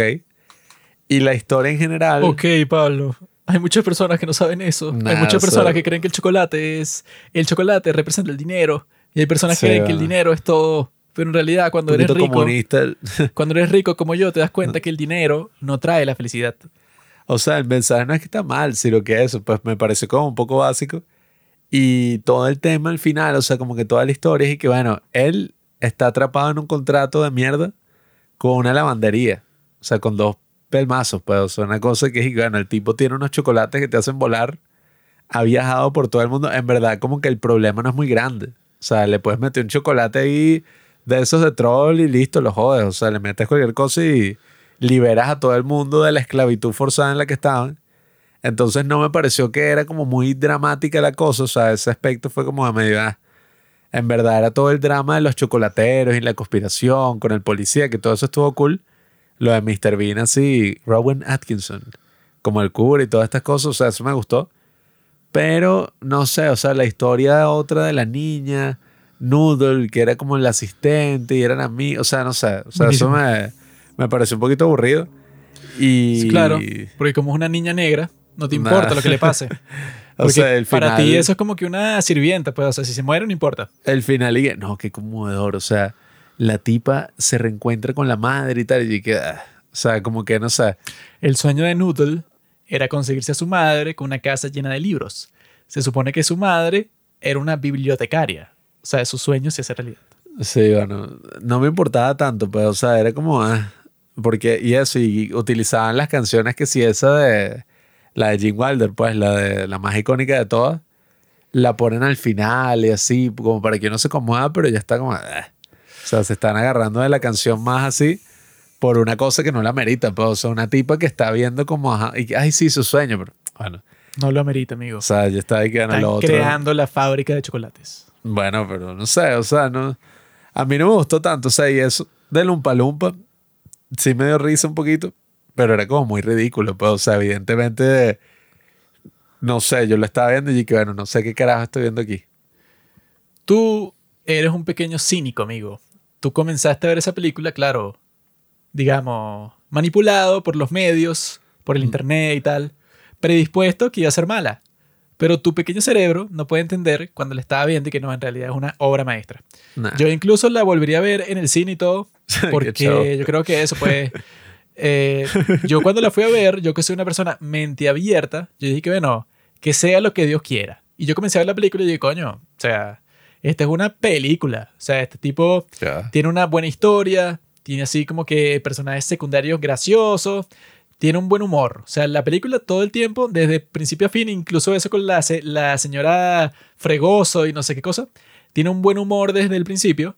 Eso puede, o sea, que es un conflicto pequeño, pero al mismo tiempo te lo ponen así, que bueno, el tipo no tiene monedas y puede ser que el chocolate tal y cual, bueno, pero logran eso, pues engañar a esos dos malditos, esos los de la lavandería, para vender su chocolate, ¿no? Y que eso como que orgánicamente van pasando todas esas cosas de la trama y que bueno, que se vuelve aliado de los mismos tipos están esclavos ahí con él.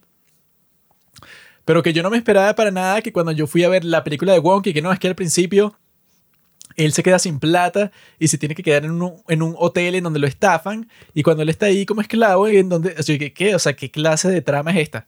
Pero me pareció que le hicieron súper bien. O sea, así que eh, no me esperaba las cosas que estaban pasando, pero no son cosas que tú sueles ver en una película tan mainstream, bueno, la más mainstream del mundo, pues, o sea, la película más, bueno, así como que tú pensarías cuando ves una película así, que bueno, estos tipos no van a tomar muchos riesgos, porque bueno, si es protagonizada por Timothy Chalamet y todo este show, bueno, o sea, tendrá que ser como que lo más vainilla, pues, o sea, lo más común y corriente del mundo. Pero tú ves la película y tú dices, coño, esto es más edgy, pues, o sea, esto tiene como que su picante así, de que todo es una cuestión de una metáfora de la droga y tal, y bueno, y te hace pensar sobre eso, pues, que, ajá, que cómo funciona eso, pues, y que no, que estos tipos venden droga, venden como que una experiencia y monopolizaron toda la cosa. Y la estética y bueno, y la forma de eso, pues en donde decidieron contar la historia, también está fino y que no, bueno, que es en una iglesia y hay como que unos monjes que son y que adictos al chocolate. Y por eso es que esconden, bueno, en el sótano un montón de litros de chocolate y el libro de cuentas. O sea, todo quedó muy claro, pues, o sea, no hay nada así como que ambiguo.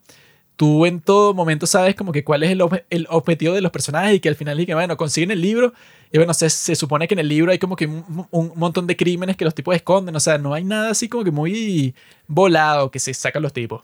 Pero claro, yo cuando fui a ver una adaptación de Willy Wonka, yo pensé que, bueno, no sé, pues, o sea, va a ser que sí la historia más genérica del mundo.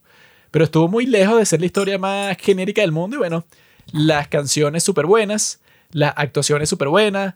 Eso, lo de Hugh Grant, que es lo más ridículo de todo el mundo, que yo cuando lo estaba viendo, y bueno, esto es, tiene que ser la interpretación más ridícula de, bueno, de Hugh Grant, de cualquier actor del mundo, pues así como que eso que te pongan como un palumpa y a bailar y a actuar así como un estúpido. Eh, pero me parece que es una película que no tiene vergüenza de que si a los tipos que le hicieron se les ocurrió una cosa súper ridícula como lo del Umpa Lumpa, bueno, eso que esté persiguiendo a Willy Wonka por todas partes. eh, yo creo que los tipos que le hicieron eso, como que sentían esa libertad artística así, que uno casi nunca ve en una película de una escala tan grande, pues, o sea, porque esta me, me imagino que tenía un presupuesto más, más grande que la de Tim Burton y todo. O sea, que con los números así de la música y como que eso que ambientan todo en una ciudad antigua y tal. O sea, tiene pinta de tener un presupuesto súper grande. Y que con todo y eso, o sea, con las stakes, pues, o sea, con lo que está en juego bastante interesante, pues, o sea, bastante intenso. Creo que los tipos hicieron un gran trabajo. Yo no, yo no conecté con la película, o sea, sí me gustó, o sea, sí la disfruté en, en el cine y todo, pero, o sea, cuando pienso en Willy Wonka, o sea, no pienso en esto, o sea, esta es como Yo una película infantil, entre comillas, ¿no? De, ajá, o sea, el mismo director de Paddington, todo esto, pero para mí lo interesante de Willy Wonka, o sea, eh, más allá del personaje, es como toda la trama, pues así de lo, el boleto y la cosa, y la fábrica, y toda esta broma. O sea, el hecho de que Willy Wonka es un mago que hace chocolate, bueno, eso no me llama mucho la atención, y por eso yo veo a la interpretación de Timothy Chalamet, y bueno, ese no es Willy Wonka, ese es como un mago ahí que hace chocolate y tal, pero, o sea, para mí, que es Willy Wonka, amigo. no, o sea, si yo veo decir, ¿cuál es el mejor Willy Wonka? Oye, a mí lo que me gusta burda del personaje, y por eso es que me gusta burda Gene Wilder, es que es como este personaje así todo medio troll. O sea, el bicho como que hace chistes así, no le importan los niños, es todo como seco y tiene como un humor todo raro, medio inglés. Y al mismo tiempo es un genio loco, pues, o sea, súper intenso, que es un recluso, que hizo todo este paraíso así, o sea, Yo creo que en ese caso mi Wonka favorito es el de Gene Wilder, pues, o sea, Bueno, obviamente. Obviamente que tu Wonka favorito no va a ser eh, Timothy Chalamet. Por eso pero sí, o sea, te queda descartado. No, no, no. No queda descartado, queda de segundo lugar. Nah. Porque el Wonka de Johnny Depp es como que, bueno, una cosa loca ahí que hizo con su estilo. O sea, es Johnny Depp actuando de Wonka. O sea, no es así como que su Willy Wonka así particular que tú dices y que no, el Willy Wonka de Johnny Depp. O sea, fue una cosa loca que se improvisó y que, bueno, cuando él trata de explicarlo ni tiene sentido. A mí me gustó, o sea. Mientras tanto que el de. Timothy Chalamet, eso pues, o sea, obviamente que no es el mismo personaje, o sea, porque se supone que los tipos, bueno, se tomaron todas las libertades creativas del mundo y fue, no, bueno, yo voy a hacer, voy a reinventar. O sea, yo, eso fue lo que yo vi que la hicieron, pues, o sea, con la nueva de Wonka, que los tipos trataron, bueno, yo voy a rein- reinventar todo, o sea, obviamente que el personaje de joven no va a ser lo mismo del personaje de adulto ya. Entonces el tipo, bueno, creó este personaje que es así como que encantador, excéntrico, así.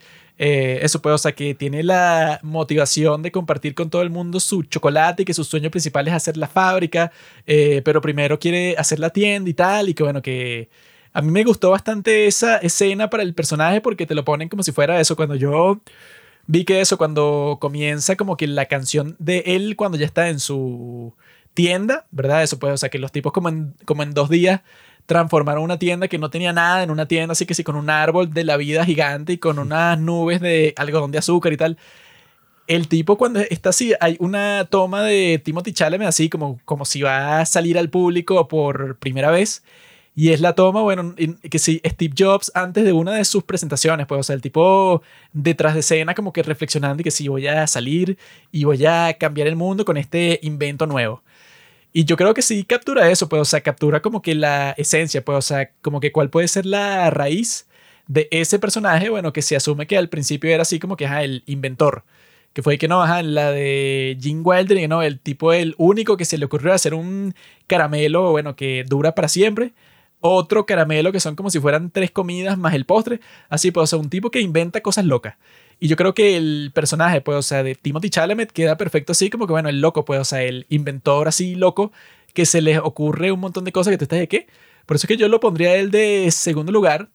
Y de último a Johnny Depp, pues, o sea, como el mejor Willy Wonka de todos. Así, primero Gene Wilder, luego Timothy Chalamet y de último, bueno, Johnny Depp. Porque yo creo que esa de Johnny Depp es más como que, bueno, como que le dijeron a él y que, bueno, todo el mundo ha visto la de Gene Wilder, todo el mundo sabe que el tipo es icónico y tal, pero tú, como eres Johnny Depp, vas a hacer tu propia cosa. Entonces, entonces como que, ajá, estás basado en eso, pero invéntate una cosa loca ya. Pero no difiere mucho, pues, o sea, no es que el tipo se inventó y que no, entonces yo, yo voy a rein- reinventar el personaje. Porque en la de Tim Burton no intentan reinventar el personaje, sino que eso, pues, o sea, co- como que modernizarlo y ya. Mientras que yo creo que la de Timothy Chalamet sí fue que, bueno, ok, vamos a tratar de hacer una reinvención completa así. Y yo creo que sí captura eso, pues, o sea, no es Gene Wilder, porque eso, pues, el tipo sí se comió completamente esa interpretación, pues, así como que muchas, eh, no, muy, muy pocas. Eso me pasó como le pasa a Willy Wonka. reverse it. Exacto. Muy pocas personas cuestionan y que no, en realidad el mejor Wonka está. O sea, casi todo el mundo dice todo el tiempo que no, es que la interpretación de Gene Wilder es la, me- a la mejor de todas, porque es verdad. Porque el, el tipo como que esa debe ser la más icónica de toda su vida, como que se esforzó mucho pues en sintetizar cuál podría ser pues la versión de este, de este personaje basado en el libro. Es mejor Frankenstein Jr., lo siento. Mientras que la de Johnny Depp yo la veo como, bueno, derivación de la de Gene Wilder. Pues, o sea, el tipo vio la cosa y fue bueno, yo voy a hacer eso, pero con mi estilo. Mientras que No, la de Timothy Chalamet fue una cosa ya completamente distinta, que bueno, que es más interesante que una derivación y ya. Mi ranking es, ajá, número uno Gene Wilder, número dos Johnny Depp, porque me parece que hace una propuesta totalmente distinta. Hay gente que le parece molesto y que, ay, este tipo así, con todas sus interpretaciones y tal. Pero no sé, me parece único y me parece súper cool, porque viéndola de niño era demasiado raro como hablaba, todas las cosas, como un tipo todo traumado con el peinado así, más el traje. O sea, era una cosa como que yo nunca había visto. Y que cuando yo pensaba en Willy Wonka era y que, bueno, este tipo que al mismo tiempo es todo rarito y es como malo. Porque el tipo, ajá, o una sea, ratica. eh, no le importa. O sea, el tipo este que sí, sí, bueno. eh, a mí me parece más interesante ese eh, o sea, en ese sentido, pues que el tipo haga una propuesta distinta y, y nada, o sea, me parece muy icónico. El de Timothy Chalamet, bueno, o sea, no es que él sea mal actor ni nada parecido, sino que, no sé, o sea, siento que no hace gran vaina, pues es como el mismo Timothy Chalamet, ajá, o sea, Tú conoces a Timothy bueno. Chalamet, Pablo. ¿Quisieras tú acercarte o sea- a un genio actoral como Timothy que debutó en el cine siendo violado por Armie Hammer? Que bueno, que ya fue completamente descartado de Hollywood. No sé por qué, porque no hizo nada, o sea, solo tiene unos mensajes, o sea, no sé por qué lo discriminarían así. Eso es lo que llaman king shaming. Yo lo que digo es eso, pues, o sea, que el caso de Timothy Chalamet, o sea, no veo nada así muy... Y que, ay, sí, es que lo que él le aportó al personaje, o sea, para mí es que sí, eso, o sea, no hay nada, es como, bueno, Claro. el personaje así normal, que es un personaje bueno y tal, no tiene como ninguna carencia, ninguna falencia, nada. Y que nada, o sea, ajá, es una película para niños y tal. Pero yo lo que no entendía es y que, bueno, ajá. O sea, el tipo es que es un mago, tiene todos los poderes y tal, y está haciendo todo esto porque tiene un contrato raro ahí, o sea, no sé, fue como raro. O sea, a mí me gustan mucho las de Paddington. Incluso me provoca ver de nuevo Paddington 2. Pero, no sé, o sea, creo que no es una mala película en sí, la de Wonka. No es pero una mala película. sí. yo no resoné con eso. es o sea, una increíble película, amigo. Nah, yo no resoné con eso. O sea, a mí me gustan los musicales y me gustó ese aspecto, pero no sé, o sea, yo no sé si es el estilo tal, pero yo preferiría ver la de Wonka de Tim Burton No, Pablo. antes que ver Wonka de nuevo. O sea, qué fastidio. Lo que te pasó a ti, amigo, es que a diferencia de Paddington, por ejemplo, que cuando tú la vas a ver, bueno, tienes todo el lore del internet de las personas que dicen, no, buenísima y tal. A diferencia de eso, con Wonka tienes lo opuesto. Todo el mundo diciendo que es mala. Y cuando la ves, claro, tú como eres un niño del internet, ves la película y ya está. eh. En realidad la película, o sea, es excelente. Si no lo quieres aceptar, Nah. bueno, o sea, todo el mundo puede tener su propia realidad, pero la realidad es que Timothy Chalamet es el mejor actor de nuestra generación. No. O sea, es un gran- un- o sea, la gente le tiene envidia. Yo también le tengo envidia. ¿Por qué? Porque yo quisiera ser así de guapo, porque así mi vida sería mucho más fácil. Quiero ver la de Dune 2, que eso sale ahorita. El Pero- tipo tiene que ser el mejor actor de nuestra generación, porque el tipo, bueno, o sea, tampoco es que tiene muchas competencias. Mm. Pero en general, bueno, el tipo siempre hace un buen trabajo, Barry Keegan es mejor. según enfermo. Y yo creo que en este caso, bueno, o sea, con un personaje que la mayoría de personas dirían y que nada, bueno, ajá, un papel que le hizo porque le iban a pagar un montón de plata y ya. Pero yo creo que el tipo lo hizo muy bien. O sea, no tanto él como actor, como que, ah, no, sí, ajá, que hizo algo increíble, sino como está eso dispuesto el personaje, pues, o sea, como los escritores y los, y los directores que son mucho más importantes, pues, que el actor. El actor es un títere. Al final, los que, eso, pues, los que los que ven como que, ajá, ¿cómo va a ser este personaje? Los que lo conciben son, bueno, el escritor, el director, son los tipos que están al mando. El actor está ahí como que, bueno, mira, haz esto. O sea, son el esclavo, son el umpalumpa del director. El director siempre es el verdadero Wonka en una película, bueno, es el director. Y el director de Paddington, obviamente, es un genio.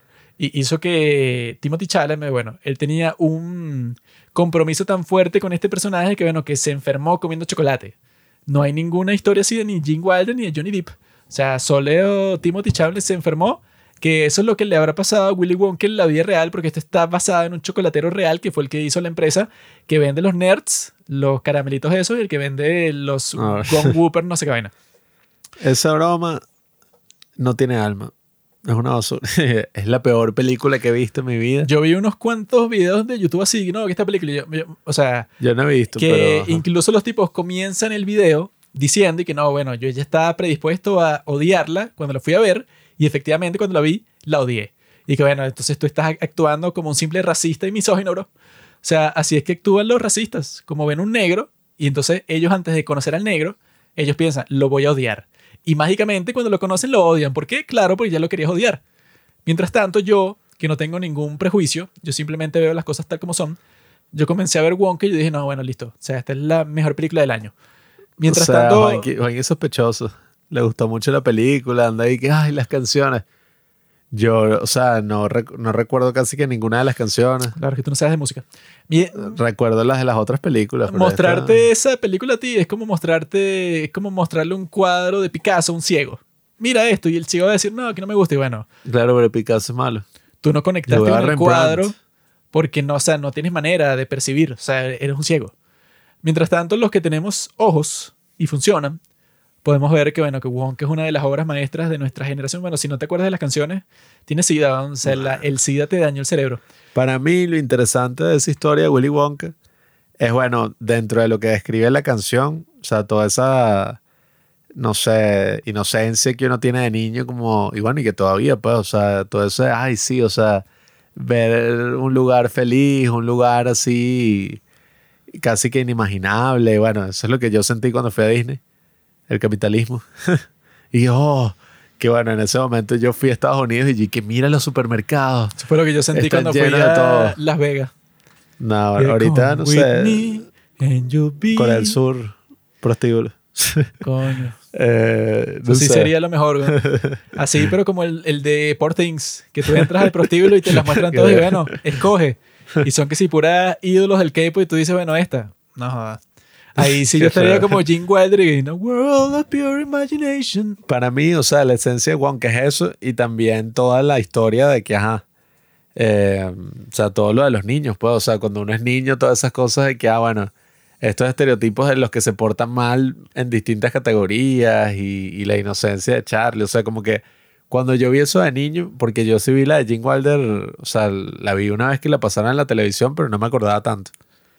Y sí recuerdo como que, o sea, uno de los aspectos que resonó más conmigo, y yo creo que está sobre todo en la de Gene Wilder, es que cuando uno es niño, siempre están estas cosas y no, el concurso de tal, o no sé qué broma, o sea, eso mismo, o sea, quizá no tan show como lo de la broma del boleto, pues, o sea, de Golden Ticket. Pero uno siempre está como que, ah, bueno, o sea, mira, eh, hay algo, alguna oportunidad para que yo sea especial. O sea, yo voy a tener alguna oportunidad en la vida y tal. Y yo me acuerdo, pues, o sea, como que ese mismo sentimiento que tenía el niño así. Obviamente no tan fuerte porque no, yo no vivía en una casa y toda, o sea, comía pura sopa de repollo. Yo sí. Pero, o sea, no sé, yo creo que todo ese sentimiento que tiene el niño hacia el principio de que, coño, eh, quizá yo pueda ser alguien especial y yo pueda tener la oportunidad de tener una aventura, de tener algo así súper interesante, o sea, algo único en la vida, como ganar la lotería o algo. Yo recuerdo que de niño, bueno, cuando participaba en un concurso o cuando estaba así esperando, ay, quizá me voy a ganar un viaje para Disney o me va a pasar algo así súper eh, único y tal, ese sentimiento lo capturan a la perfección. O sea, tal cual yo me sentía muchas veces así de niño, participando en concursos y cosas. Y nada, o sea, yo creo que la película captura muy, muy bien todas esas emociones que uno tiene de niño. Pues, o sea, eso de, de querer formar parte de algo así, Eso de, pasó de querer ganar algo asombroso. hasta que te diste cuenta que en realidad eres un perro común y corriente. No, yo me acuerdo clarito, o sea, tal cual, una vez que, porque a mí me encantaba dibujar, y entonces hicieron un concurso que era que te vas a ganar un millón de bolívares por un dibujo que vas a hacer. Y yo me acuerdo que yo me, bueno, me esmeré con mi dibujo, o sea, fue que es el mejor dibujo que yo hice y que no, voy a hacer un paisaje, iba a ser así como un artista y tal. Y bueno, yo tenía siete años y me maté haciendo el dibujo. Y nada, o sea, había que ponerlo en un cajón eh, en Beco, pues, que era una tienda que hizo el concurso. Yo puse mi dibujo ahí y yo vi los otros porque era un cajón transparente. Vi los otros dibujos y yo, no, ya gané. O sea, todos los otros dibujos son una porquería así, bueno, dibujo de un niño de 7 años. Y yo en mi mente que con ese millón de bolívares me voy a comprar un DVD portátil. Un idiota, pues, o sea, y que, y voy a poder ver todas las películas que quiero donde sea. Y que, ah, ah, ah. O sea, yo así súper emocionado. ¿Qué pasó? No gané un carajo. Y el que ganó, o sea, yo que, ¿qué? Ese dibujo. Y me acuerdo que, que, no te preocupes, hijo. Ese seguro era que es el hijo del tipo que organizó el concurso y eso estaba, eso fue trampa. Y bueno, eso me pasó mil veces, pues, o sea, que si con todo, por eso a mí no me gusta nunca participar en esos concursos en Instagram. Te diste el cu- cuenta de que el mundo es justo. Sí, No, es que yo lo que eso, ajá, habrá concursos justos, pero yo lo que me imagino es que si alguien va a regalar un maldito carro, Sí. nadie va a estar vamos a hacer un sorteo al azar y bueno, te encontrarás un amigo tuyo y le dirás que mira, huevón, participa, participa y tú vas a ganar porque yo voy a hacer un supuesto sorteo y bueno, ajá, ¿por qué se lo daría a una persona random? Cuando se lo puedo dar a ti, te lo doy a ti ya. Así es que me imagino que funcionan todos los concursos. O sea, así que, ajá, si el premio es, no sé, una comida en no sé dónde, bueno, me imagino que eso sí lo harán que si al azar por Instagram y tal. Pero si el premio es que no, bueno, 100 millones de dólares, ajá, bueno, me imagino que, que, ajá, que no sea tan aleatorio, sino bueno, se lo doy a fulano. Yo nunca participo en concursos, o casi nunca, muy pocas veces. Yo lo que hago es apostar. Bueno, Apuesto que no joda, es que eso, pues, o sea, no vale la pena emocionarse. Eh, o sea, uno, yo en los que participé, y que bueno, participo y me olvido. Porque hay algo dentro de mí que se emociona y que, ah, te imaginas la posibilidad de ganar esto, todo lo que podría hacer, y nunca gano un coño. Y ajá, o sea, pero también participan demasiadas personas y es al azar, o sea, hay muy pocas probabilidades de ganar, es como la lotería casi. Y bueno, nada, yo creo que la clave es no emocionarse. Yo participé en un concurso en donde el premio era una foto con la actriz porno Tori Black. Y no gané. Así que bueno. Bueno, nosotros, y que yo me acuerdo clarito uno, y que te vas a ganar un PlayStation 4. Solo tienes que escribir por qué lo querrías. Y yo escribí una cosa como, no, siempre amado los videojuegos y los videojuegos, el rol que tienen en la vida y tal. O sea, escribí una cosa fina, pues. Y recuerdo que yo leí todas las otras respuestas. Yo en ese momento ya era articulista, tenía como 15. Y yo escribí una respuesta así, un show. Leí todos los otros comentarios y eran y que, para mi hijo, que No se porta muy bien. Pura mierda. Siempre son así. O sea, siempre, no había ninguno, porque además no participó mucha gente. Y cuando sacaron la vaina y que se lo ganó este tipo, y yo de enfermo, o sea, de enfermito así sin oficio, me leí todos los comentarios y ese tipo nunca comentó un coño. Y yo que maldita sea, esto se lo dieron a un tipo, no sé, random. Deben ahí. haber muchos concursos así. Pero yo creo que eso, pues, o sea, que mi escala de Wonka es mucho mejor que la tuya. Nah. En realidad, bueno, tú no comprendiste muy bien ni- ninguna de las películas, no la, o sea, la original o Wonka, o sea, ninguna. Mi Wonka favorito es Josh Nichols, en el episodio en que este Drake tiene que, si, no sé, no puede comer dulce, y el tipo hace que si una fábrica de chocolate en la habitación y tiene el sombrero de Wonka y todo, y agarra la taza de, sigue, de chocolate también. Eso nunca pasó, Pablo. Ese es el pero mejor. no. La realidad es esa, pues, o sea, que el mejor Wonka, en realidad, cambio mi opción. Es Timothy Chalamet porque es muy bello. En Nah. cambio, Jim Wilder es un Tú viejo todo una ahí. cosa rara y con... Yo, Ay, buenísima, me encantó el actor. yo no tengo una cosa rara, la tiene, o sea, Hollywood, el Una- mundo. Tiene una una, cosa rara sexy. con Timo- Timothy Chalamet, con... Estás bien curioso. Timothy Chalamet es como el Leonardo DiCaprio de nuestra generación. Mm. Leonardo DiCaprio, bueno, dicen que vendió él solo con su cara todas las entradas para Titanic. Y lo mismo hizo Timothy Chalamet con Wonka. Pero bueno, amigos, yo creo que ya está claro quién es el mejor Wonka del mundo. Eh, yo creo que pueden estar escuchando este episodio comiéndose un buen, un buen chocolate Milka, que es el, bueno, el más parecido al Wonka, que es así como que esa barra así. Eh, pero yo les deseo, bueno, que estén pendientes de todas las películas que tienen que ver porque ya se acerca los mejores premios de toda la historia del cine, que se trata de Los Gatos de Oro, bueno, que se van a estrenar casi en la misma fecha que los asquerosos Oscar, bueno, no sé ni por qué los verías, pero vamos a estar conversando sobre, bueno, las mejores películas del año nuestros próximos capítulos. Nos vamos a concentrar en eso, pues, cuáles fueron las mejores películas del 2023.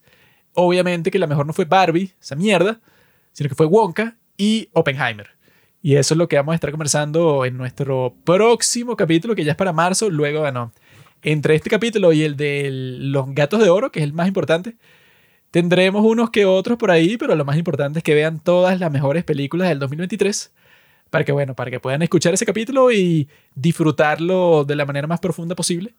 Gracias por escuchar este capítulo sobre el gran William Wonka y les deseo, bueno, que tengan esa dotación de por vida de chocolate que no pudo conseguir el resto de los nerds, de esos muchachos malcriados de estas películas de Wonka, no lo consiguieron, solamente Charlie. Les deseo que sean como Charlie.